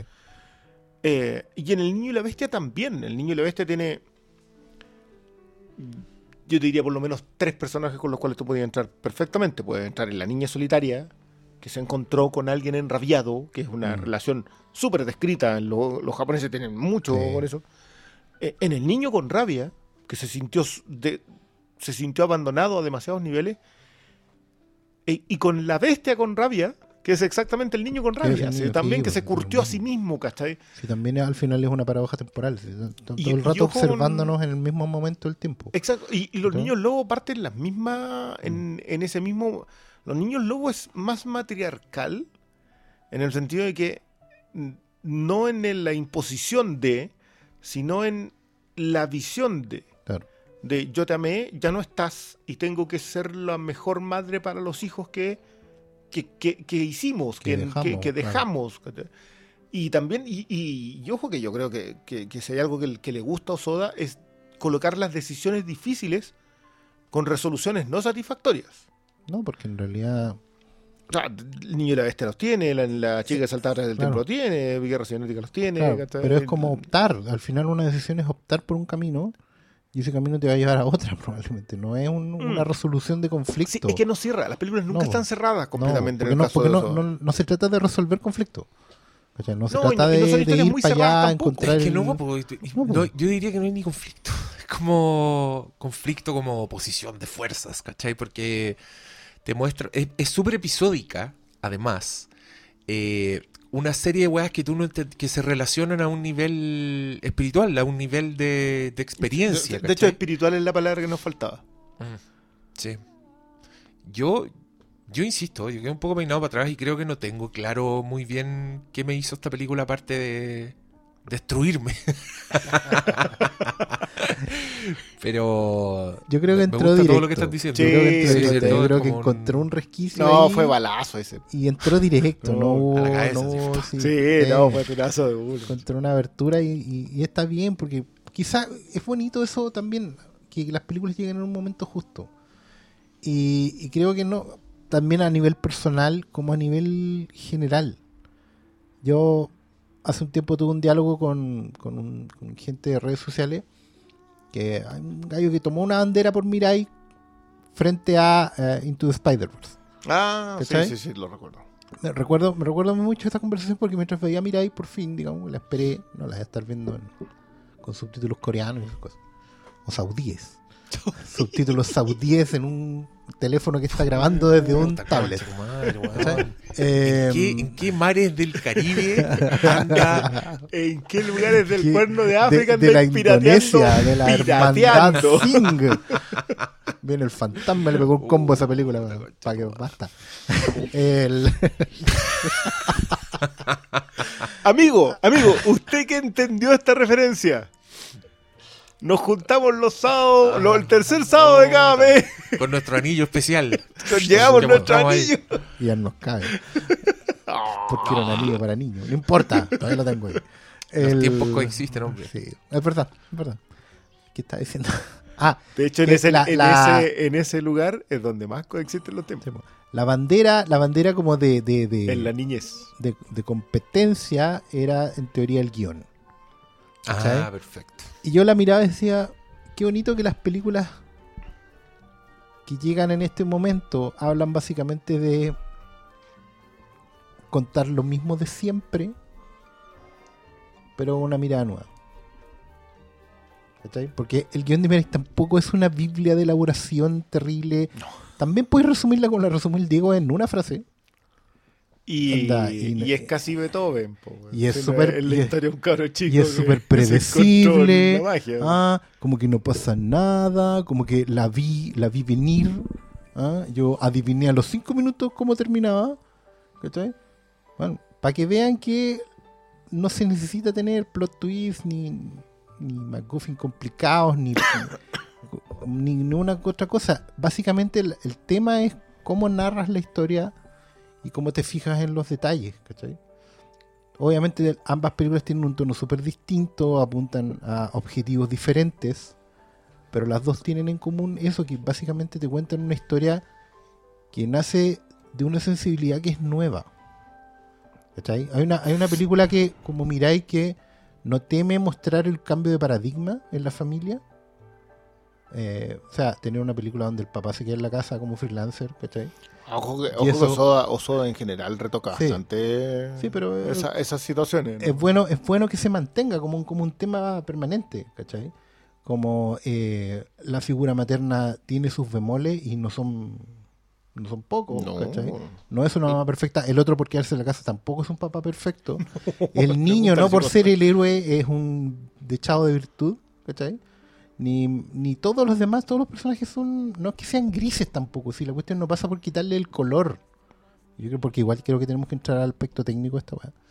Em, sino que tiene que ver con que hay un sentimiento por delante. O son películas que hablan de, de amor por el otro. ¿Cachai? Y de atreverse, y de- de- de atreverse a decir, ¿sabes qué te quiero? Te quiero porque eres mi familia, porque escogí quererte y porque estás acá conmigo. Son películas que no temen echar eso por delante, porque entienden que el mundo que los está observando necesita esa sinceridad. Necesita abrirse el pecho, sacarse todas las barreras que hoy día tenemos más que nunca. Porque somos personajes en distintos niveles, en distintas situaciones, en distintas plataformas. Nunca uno es uno mismo. Entonces vienen estas historias y te dicen, ¿sabes que uno en realidad sí es alguien? Y ese alguien necesita abrir el pecho y decir lo que hay ahí. Y conectar con otros a través de lo que hay ahí. No de a través de la careta, el personaje, el avatar, la cuenta, el, los likes, el sígueme y te sigo, bla, bla, bla, bla, bla. ¿Cachai? Yo, yo creo que. Yo creo que no es, un, no es un tema ajeno en general a, a Osoda. Creo que. Creo que Summer Wars habla mucho de eso. Perdonen que no, no sepamos los nombres en japonés. ¿eh? Yo, yo, yo sé que el amigo Taku en general es súper odioso con eso y te pregunta por la película en, en japonés. Tiene. Pero no yo creo que- no yo sé creo que si está- Tan- ¿Otaku odioso? ¿Cuándo? No, pero yo creo que. al, que al que tiene la cuenta de lo- del Otaku antifacho. ah, Lo, lo felicito porque es una batalla perdida, pero, pero ahí me está, parece muy bien que ahí está, firme junto Sí. al, fir- firme junto al, al Eh, bambú. Pero yo, yo creo que son apuestas completamente distintas. O sea, y, y creo que también lo de Isla de Perros, ponte tú. En- Siendo, lo hablamos mucho, el, el 2018 fue un año para animación así, pero eran cinco cartas completamente distintas y las cinco cartas todas eran buenas. O sea, no, no había... Las películas mediocres de animación estaban, Estaban bien. Entonces, e- es como que se, se le Oye, va es verdad, weón. Sí, pues Sí, la, la escala, la la escala estaba muy distorsionada. No, no me. O sea, piensa que Mirai fue como la. Ya, tengamos una. Un oriental en el ramillete. Pero el ramillete igual estaba. Wreck-It Ralph Incredible 2. y ninguna de las dos estaba baja. digamos. No, Wreck-It no, Ralph, yo te dije, me gustó. Creo que fue una de las películas Disney que más me ha gustado en el último tiempo. No, no hay queja en esa No, no, categoría. no, hay o sea, queja. no- no hay ninguna que ejerza. que- Ya, Hotel Transilvania 3 es de. Voy a volver a hay abrir las, queja. comillas- las comillas. hay Es queja. de las del montón. No hay queja. ¿Cachai? No, no hay queja. Teen. Titans. Sí. Oh, menos. ¿Cachai? Entonces, Y esas son las que quedaron afuera. esas son las que quedan afuera. Caveman quedó afuera también, ¿cachai? ¿Qué es lo que pasa? Que Early Man. El Early Man ese era. Cuando levantaste tanto el nivel y empezáis a decir, ya, Isla de Perros es excelencia en su categoría. Spider-Verse es excelencia en su categoría. Eh, Mirai, excelencia en su categoría. ¿Qué es lo que me pasa a mí? Que siento que Spider-Verse hace la gran Sato Chicón. Patea el tablero. Y en la patea al tablero, yo para mí, ese- las pateas al tablero para mí son siempre fundamentales. Si alguien pateó el tablero, votó las fichas y empezó el juego de nuevo, no importa que los siguientes que vengan después sigan jugando el mismo juego. Vuelvan a poder ordenar sus fichas, sigan haciendo exactamente las mismas cosas como si este cabrón de acá no pasó. Es mentira. Pasó. Entonces, lo que yo decía el otro día, yo, si mientras no venga una cosa como Logan o Spider-Verse, para mí este género está muerto. Y, Perfecto. ¿Cachai? Entonces, ¿por qué? Porque el, patero está- el tablero está pateado. Me pasa con Osoda que siento que todavía le falta su patea de tablero. Creo que es, Mirai es extraordinaria. Pero Soda todavía puede hacer una que no vaya a salir destruido del cine. Vaya a salir con fe en la humanidad del cine. Ese, ese es No todavía sé. Sí, no, pero ¿para qué? ¿Para qué, pa' qué vamos a entrar en esa...? eso. No, pero es que... ah, pues es que para mí, para mí, mira, sí es una patea de tablero. Ah, entiendo, ya. que, entiendo que te referí. Entiendo Ya. que te referís a que... a- al, al game changer, digamos. Y entiendo que esto no es eso. Pero... Pero sí hay excelencia en su propio juego. Es que, es que creo que, en verdad creo que es una obra mayor. Así Ya. es una weá que está. Yo creo que está con las grandes películas. Para mí es uno de los grandes estrenos de este año. La weá se me va al top 5 así, pero. ¡Pium! Disparado, ¿cachai? Tampoco estamos en abril y, y, no ha sido. y si yo hubiera sido un votante de la academia, habría estado así rascándome la cabeza, pero. Es complejo. Está, Es complejo. está peludo. Porque también. No, no la tengo tan clara como el amigo que te wea en, en Twitter. No, pero que eso justamente era una bandera que tenía más que ver con incluso su defensa le restaba mérito. mira. Sí, eso Porque, eh, porque sí. venía, de, venía de un compromiso previo, ¿cachai? Sí, sí. Era como, oye, ya, denle el Los Oscar a una película con él. claro, no, sí. si la weá no pasaba por ahí. Era, era un tema de.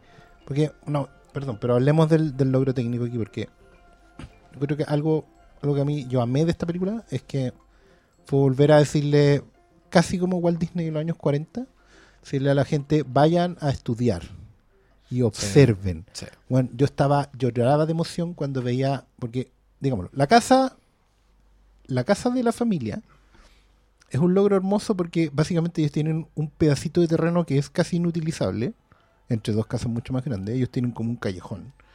Y ellos como buena pareja de arquitectos la van armando.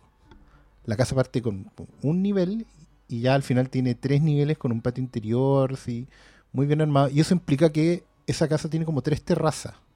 Por lo tanto, hay mucha escalera dentro de la casa. Es como que vivieran en una gran escalera. Y ver a un niñito de cuatro años que camina apenas subiendo una escalera y es perfecto. El movimiento anatómico de esa guaguama Sí. es perfecta. Yo quiero decir que yo sé que Rodríguez, don Gabriel Rodríguez, ¿Mm? m- escucha a veces este programa. Ojalá escuche este, no sé si qué tan otaku sea, pero debería ver esta película solamente porque él, él, el, dibujante Locan Key y el tipo dibujó, hizo la casa completa, hizo los planos pues de la casa entera. arquitecto, es El arquitecto. Yo tengo la certeza, no la sensación, la Mm. certeza de que esta película hicieron la casa completa. Sí, porque no hay toma en la que tú no estés dentro de la Te quede- casa. y te quede claro dónde están las cosas. O sea, Sí. hay, hay Sobre todo la secuencia cuando él entra con Mirai. Cuando tienen que hacerle esta cuestión al papá de sacarle la- la- la- el artilugio y la muñeca para armarla completa. Esa secuencia que está de distintos lados, no es de un solo ángulo. Esa cuestión tú sabís que, que, que la hicieron entera. O sea, que lo tenían No, planeado. entendí, es que esa es otra de las weas mágicas. enten- entendís la casa como entendís tu casa de infancia. ¿Cachai? Ajá. Sabís los rincones, sabís dónde esconderte, sabí. Y todo desde un punto de vista que, eh, pese a que la wea no era, no, no tenía como esta rigidez de cámara, por ejemplo, de Spielberg NT, de mantener la cámara ras de su- del suelo, de la altura de los niños, ¿cachai? Siempre mostrándote el adulto para arriba y toda la wea, porque tenía planos cenitales, tenía planos de todas partes sí te da esta sensación de que estabais viendo la weá desde el punto de vista del niño todo el tiempo, ¿cachai? Eh, pero no, esa pega era impresionante. Yo también, yo también me, me descubrí como fascinado mirando la animación, solo la animación de las weas cotidianas. Sí. Eso para mí era lo era mágico, era La cocina. la cocina, no, weón, Osoda- preparando Osoda alguna weá. con eso. Se le subía la leche, Sí. weón, ese tipo de cosas. O la, la mamá cambiándole el pañal a la guagua y tú ahí como, weón, esta Yo, weá yo sé es- hacer eso. Es preciosa. bueno, la cara O sea, es de- que la animación es tan buena que pensáis eso. ¿Mm? Decís, yo me acordaba de cuando cambié pañales, ¿cachai? hablam- hablemos de la cara de tomar leche enojado. La, la extraordinaria. una, un- una, una juntura de, de mufletes, de cachete, con un enojo, con una... bueno, es extraordinario eso, Las manitos. Las manitos de la guagua. El golpe, el, de hecho, el golpe en la cabeza es No, súper es real. genial. La, Sí. Cómo explota la pataleta, Sí, el como gesto se de pone colorado. lo voy a hacer, no lo voy a hacer. Exacto, Sí. una weá muy... Yo vi las secuencias, mi- mis favoritas son cuando tratan de hacer cosas desde afuera. Cuando él, el príncipe perro, digamos, y la, y la hermana, tratan de hacer cosas. Es como que, no, es que tenemos que hacer esto. Y, se, y planean todo afuera. Y están, y como que entra uno, entra otro, entran los tres, no saben cómo hacerlo. ¿cachai? Esa weá es pura comedia Sí, sí, po, y es tradicional. comedia súper japo. japonesa. Sí, Y, muy bien dirigida, porque esa weá de manejar como la mirada del papá, que pasa de vuelta y los personajes no están, y la cámara hace como un giro y te revelan dónde están escondidos, y después te quedas ahí como en sus expresiones, la- cuando el, el perro no puede respirar y está como haciendo una mueca horrible, que es muy bacán porque la weá está hermosamente dibujada, los colores, todo lo demás, pero la cara es como un garabato así horrible. Eh, Eso, eso él se- yo encuentro que incluso la que tiene, entre comillas, más seria que, que la chica que saltaba atrás del tiempo. No, los niños lobo en realidad es más seria, pero, pero en esta otra como que no tiene un personaje en donde pueda descansar. Entonces, tiene que descansar en la protagonista. Es, es donde puede, es donde tiene que Ya. obligarla a descansar. Y las descansas de esa mina son gloriosas. todas, todas las secuencias en donde la mina se desespera son maravillosas. Eh, yo diría que Los Niños Lobos es la más seria de él. ya. Es donde más asume Perfecto. la dificultad de ser familia en un mundo en donde los hijos se te van a ir. Claro, que es todo mucho más salvaje ahí, no, hay, no hay tiempo. digamos, no. Pero claro, a medida que te vas acercando a la civilización, tenía estos espacios para el humor, derechamente. ¿cachai? Pa- Y, y que incluso ni siquiera en eso, yo creo que los espacios más de humor en, Mirai son cuando están en la ficción más, más profunda. El príncipe perro es un, es un personajazo. Y es un personaje súper japonés, porque la pinta que tiene No, es de personaje súper japo, súper anime. No, y, y ese mismo y ese mismo buen está parado fuera de un salón de videojuegos así vendiendo droga, ¿cachai? Es- Claro. Es, es un personaje, Sí, pues, es como un toque outsider dentro de la sociedad, pero es, pero es winner, ¿cachai? El weón que era, era el rudo en el colegio, ¿cachai? Y después No, vio lo- de... bueno, yo, yo encuentro que los nexos al, al- a, entre comillas, la conversación real, que para mí el epítome es cuando Mirai está con su hermano mayor. Y el, y el hermano mayor tiene pinta de hermano mayor que es como amargado. o sea, como- Sí, Ah, pues el weón, apestado. ¿cachai? Está apestado porque tiene que cuidar al hermano menor, ¿cachai? Y, y- y no es... Eso, esos pequeños saltos que, que puede entenderlos un niño. Sí. Y que porque está completamente imbuido en, el, en la narrativa fa- fantástica que te están contando. Yo, ese tipo de cuestiones yo creo que te pegan. Y te pegan en varios niveles. Y obviamente tenemos que hablar de la pesadilla. Sí, de la gloriosa pesadilla. Es hermoso, solo quiero decir que es hermoso y, y perturbador al mismo tiempo, como un que está al otro lado del mundo puede ilustrar con una pesadilla que no se parece en nada a la que yo tuve, la misma sensación. La misma sensación. Yo creo que todo el que, el que han tenido un hermano acá más chico, eh, bueno, hermano en general, o, al- o alguien que, que aparece a tu cargo, tiene que pasar por... Es casi un ritual de iniciación humano. De alguna forma, con gráfica que sea, con de la manera que sea, hay un momento en que te pasó eso. En que te tuviste que hacer tuviste que responsable. ser responsable y hay, y hay una narrativa asociada a eso. Es que, y la, y la weá es muy, es muy bella técnicamente porque también hay, aprovecha un poco el mismo tiempo que ha tenido este relato en que te ha mostrado muy pocos personajes en un ambiente más o menos controlado que ya se transformó en algo hogareño, ¿cachai? Y, te- y te sueltan al niño en una weá que es abrumadora, que es como trenes veloces, capas y capas de trenes, mucha gente.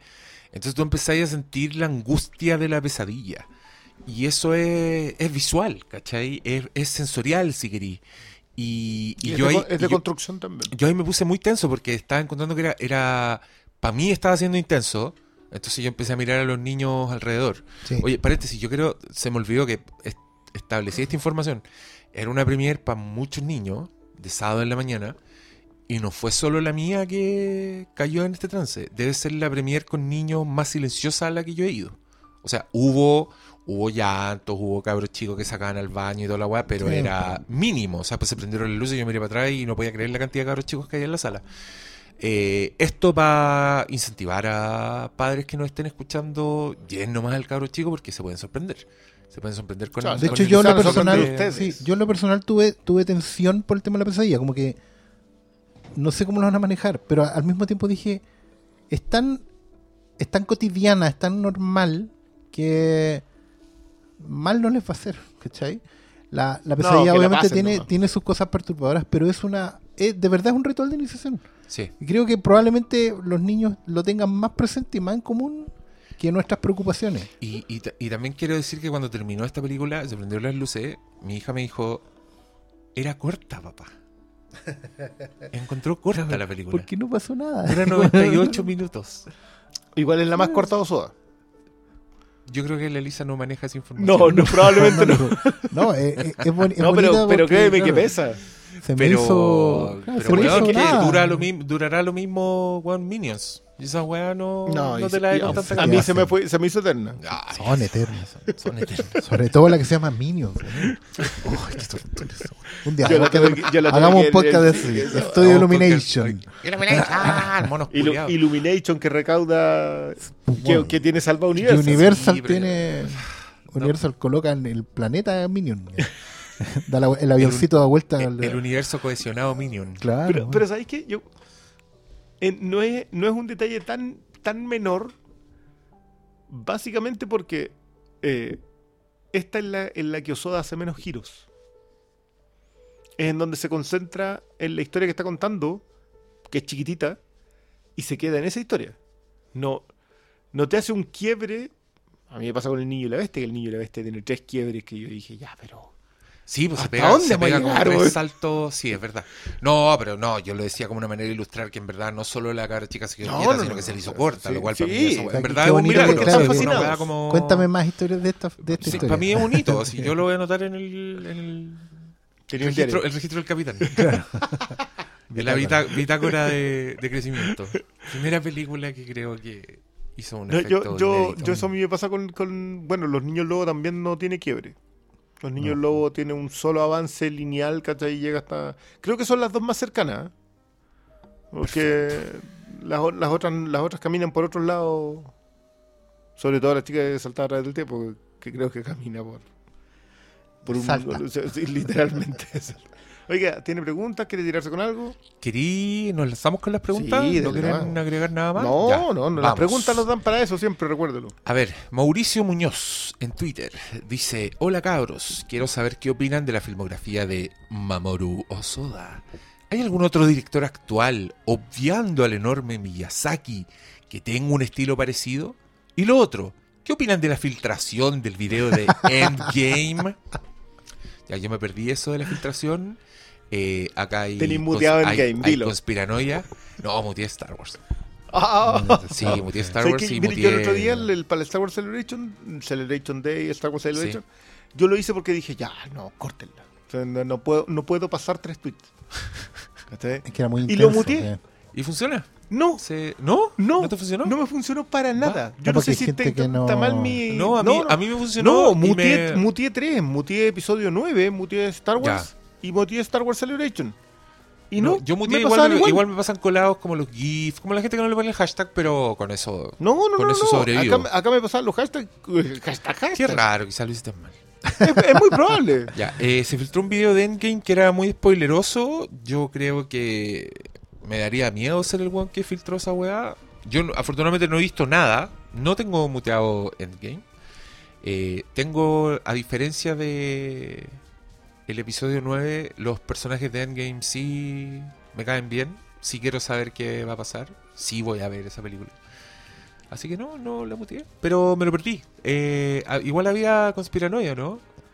Sí, gente que, de hecho, gente a que hay, desconfía de esa filtración, que hay- no es realmente hay una dos cosas que me llaman la atención. Sino eso, que es otra movida Fre- publicitaria más. Mira, yo no, no voy a entrar en ese tipo de cosas.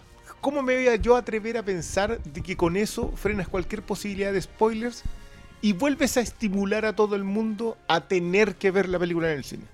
Yo no pensaría eso jamás. Mira, yo solo te voy a decir que el sea, sea una contracampaña que ya han probado con éxito anteriormente, la contracampaña, hacer justamente lo que le haría más daño a tu película, pero bajo tu control. Es, es como un hackeo ético, ¿cachai? Qué Es como un hackeo ético. Si tú, tú contratas a un hacker para que vulnere tus defensas para probar si son buenas o no. Em, a mí me llamó mucho la atención que apareciera un hashtag pagado hoy día en la mañana.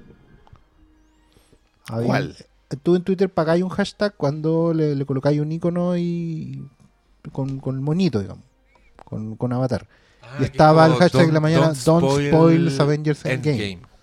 ¿Cachai? O sea, o es control de daño, que puede ser, o es parte de la campaña, pero es pagado. O sea, hay control total de la situación. Absoluto. ¿cachai? Entonces, no, eso me, me llama la atención. Y voy a decir solamente que yo lo vi, porque me da lo mismo. eh, y confirmando un poco una sospecha, no entendí nada. y no vi nada que me hiciera. Es que alguien me dijo, pero weón, ¿cómo no hacer spoiler que muestren el uh, uh, uh, de. uh, uh, uh, uh"? Y yo, pero weón, si ha estado ahí 30 años en la historieta. Eh, Ah, Es no, una wea que- No vayamos para allá, no vayamos Es que, para allá. entonces es como, ¿qué, qué spoiler es ese? Eso no es un spoiler, es, es como que yo te dijera que va a salir un personaje en la película. Siempre estuvo en las posibilidades. ¿no? ¿Sabes que no, Pero no, no vi día vos- nada? yo, creo, yo creo que hoy día vos decís que la weá, que el logo de Marvel al principio es en blanco y negro y tenés que decir que esa Sí, weá es spoiler. eh, es justamente. Así que- digamos para allá, sí es verdad. Calmado nomás. Ya, volvamos a la pregunta de Mauricio Muñoz Sí. fuera de Endgame. Eh, ¿Qué opinan de la filmografía? Bueno, ya le hemos tirado puras flores. Yo ya dije que era el otaku bueno. Y alguien dice si al- algún otro director actual, aparte de Miyazaki, tenga un estilo parecido. ¿Ustedes saben lo ¿Sabes que yo suficiente creo que la pregunta va más que al estilo? Porque igual lo- se habló acá un poco. Yo creo que está hablando en el fondo si hay direc- si existen directores de cine de animación japonesa como Miyazaki.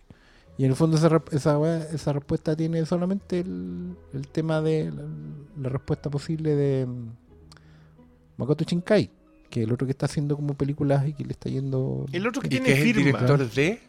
de Your Your Name. Name. Ah, que una Your Name fue el taquillazo. mucho. Sí. Los Sí. otakus que me siguen me dicen Es que que, igual la su- vea, que la vea, que la vea. Y yo les digo, no, no, no. Pero ahora puede que la piense. No sé si Fireworks es también de él, que fue el otro como éxito que hubo. ¿Cuál? Fireworks. Fuegos artificiales. Pero es que esa era, esa era una especie de Your Name, pero no. Claro, que ese es el problema, que van, vais creando sucedáneos así como... Sí. Igual no estaba mala Fireworks, pero no era Pero Your, Your Name. Name tiene una premisa que es atractiva. Porque, por ejemplo, cuando yo vi el tráiler de Mirai hace como dos años en el cine, fue como, ya viene la hermana del futuro, ok, te la compro. Me encantó esa weá, así como un niñito Claro. chico que conoce a la hermana del futuro. Y lo mejor es ir a ver la película y cachar que eso es. Eso, eso es como seis Es minutos como de la un historia. pie de la weá, así, ¿cachai? Pero bacán. Además me habéis dicho que conocía a un príncipe que era el perro de la casa. Yo habría ido igual, cagado la. Claro. La de Your Name era, la de Your Name es, si no me mal no recuerdo, em, chico y chica co- comparten mom- por momentos el cuerpo del otro, Ah. pero no se conocen, están en Mira. lugares completamente distintos ni tienen cómo encontrarse Claro. necesariamente. Es chico conoce chica sin en su propio cuerpo Sin y con nunca. desplazamientos temporales. Es, Claro. es desplazamiento espacio-temporal. Es un pie. No es- ese no es un pie forzado, ese es un pie torturado y puesto en Es ese un- lugar. Es un pie ortopédico insertado en tu cavidad bucal. Pero es biónico. es súper anime. Ya. O sea, Your Name es. Japan, Japanimation, así, pero en la biblioteca completa. Es que eso es lo que pasa Ah, con Shinkai todavía, creo que ¿cachai? Va, Yo va, creo que no la voy a ver. entonces. Shinkai es más taquilla. O sea, si es, que tú, si es que tú duraste en Mirai, yo no te la recomendaría como el siguiente paso. Mejor seguir viendo Soda. Mm, Sí, no es malo. eh, pero es que ya viste el niño y la bestia y está. Sí. Yo te sí. recomendaría la chica a través del tiempo y después te diría que te pegaras ahí el salto a, a revisar las viejas de Satoshi Kon. Las viejas, entre comillas, y Paprika del 2000. Algo me dice que no lo harás. los no que los auditores me van a seguir recomendando cosas. Por supuesto. Ricardo, aprovechando, dice, ¿qué opinan del resto de las obras de Osoda y cuál es su favorita? Bueno, yo quiero decir solo que he visto dos y mi favorita es Mirai. Eh, pero la otra también me gustó Caleta. Me acuerdo, me acuerdo que la vi y dije, oh, que la weá bella y... Ya, a mí Pero el no- a mí entró que a- me gusta fue el- son la cantidad de quiebre. Es una cuestión de que yo pensé que la película iba a un lugar y pasa a otro nivel. sí, pues pasa, pasa a otro pasa a nivel. otros niveles, pero me acuerdo que los mundos eran fascinantes. La verdad es que no me acuerdo tanto, pero esa weá es del 2015. Acá yo creo Más que llegó un año después, llegó Sí. como el 2016. Sí, no me acuerdo. Ya, eh, ¿quieren contestar eso ustedes? ¿Favorita? No, mira, ahí también. ¿Sí? Sí. Uy, no, a mí la que más me gusta es Summer Wars. Summer Wars. Ya. Eh, Francisco Moreno, para una persona que no ha consumido las películas de Soda, no me da pena asumir que lo único que he visto de él ha sido lo que ha creado para la franquicia Digimon. ¿Cuál consideran que es el mejor pitch que pueden hacer sobre este director? Ah, como venderlo. Ah, Yo creo que ya lo hicimos, sí, ¿no? completamente. Pero para mí que es el otro autor con firma absoluta y estudio de yo, yo creo que es el, el- el- hasta ahora es el candidato maestro del siglo XXI. Ah, O sea, así, como Miyazaki no tiene discusión, Manso pitch. pero tienen que entender que Miyazaki no va a estar acá más. Y hay que asumirlo. Y obviamente. Es como decía candidato- Jesse en Before Sunset. Tenemos que Claro, asumir que sí. Notre Dame un día no va a estar. Sí, pues. Pero aguantó. Uh, Pero aguantó esa weá. Ahí impresionante cómo van a terminar reconstruyéndolo. Porque se puede. Mientras no se, no se rompiera la nave y no se rompió. No, po. Así que la catedral va a volver a estar. pero esos, esos vitrales, weón. Ya. Otro Camilo. No tengo ninguna pregunta, pero igual quiero decir que he visto casi toda su filmografía, incluyendo la de Digimon que hizo por el 2003. Qué bien. Bueno, Y él me, me hizo reencantarme por el anime. Summer Wars es mi favorita porque me hace recordar a todos mis familiares y mucho más. Saludos. Bueno, gracias otro Camilo por tu aporte. Diego Araneda. ¿Y Chazam? Ya subimos Chazam. Si está escuchando esto, ya está Chazam, así que tranquilo.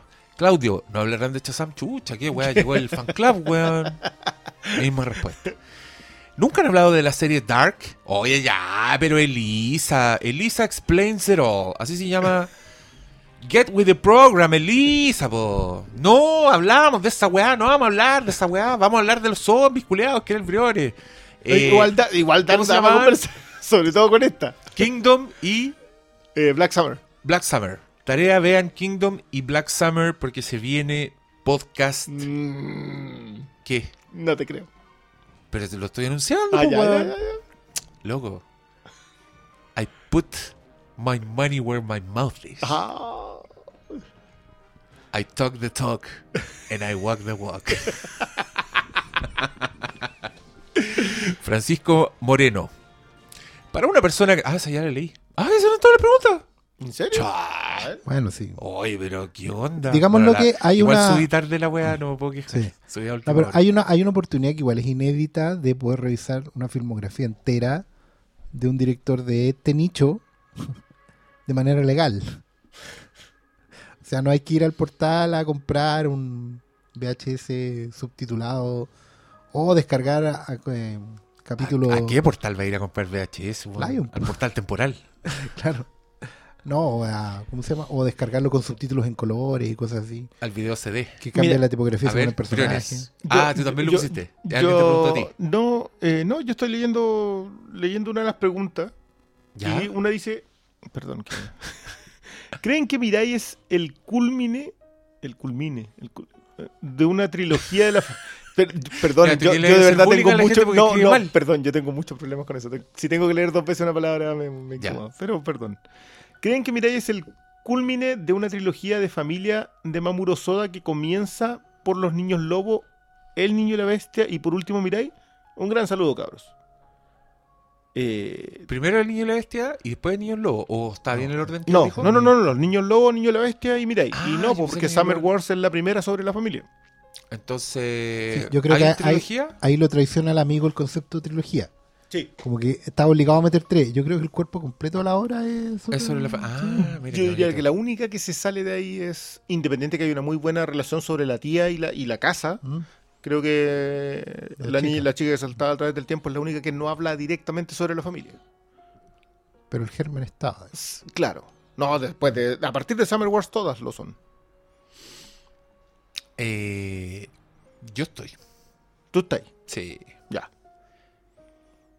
Ya. ¿Y Yo, usted? yo también. yo No, sí, yo dale. también. O sea, ojalá insistir con la recomendación porque probablemente vaya a estar dos semanas. Dos semanas con. Se estrenó ahora esta semana. Ideal para verla en, en Semana Santa. Pero después ya llega. El, Llega lo que se acaba el cine. se acaba el cine, sí. Salimos de vacaciones un rato. Así que A aprovechar de hay que aprovechar. Pero igual, igual digámoslo que la película está disponible en Blu-ray. Legalmente. en eh, así que Oficial. igual, oficialmente. Y viene. Lo, lo único que es que no viene con doblaje. O sea, si la quieren ver doblada latina, Hay tienen que que ir a verla al cine. claro, y, pero- si- y tienen que ir a verla al cine porque van a tener que esperar por ese doblaje un año más. Por lo bajo. Mínimo. No, y vayan porque queda poco para que cierta película que pisa fuerte se Se- apodere de la cartelera y yo Eh, creo que a en eso verdad nos hay que, referimos hay con que- se termina el cine. hay- hay que apoyar que traigan esta película, weón. Porque no solo, o sea, para mí en verdad esta weá trasciende el anime toda la weá. No creo, no creo que esto sea... No, No, debiera no de ser de nicho, nicho. no, no. debiera ser de nicho, ¿verdad? Creo, creo- en verdad creo que es Sí. una gran película. Es una. De película- verdad- De verdad, a mí no me interesan estas películas. No, esto está fuera de mi rango, no Que- estoy Sí, ni ahí, creo que Todos, en este, De hecho, todos la los fuiste- del podcast lo, lo la saben. fuiste a ver como película de niños, un sábado a la mañana, y funciona.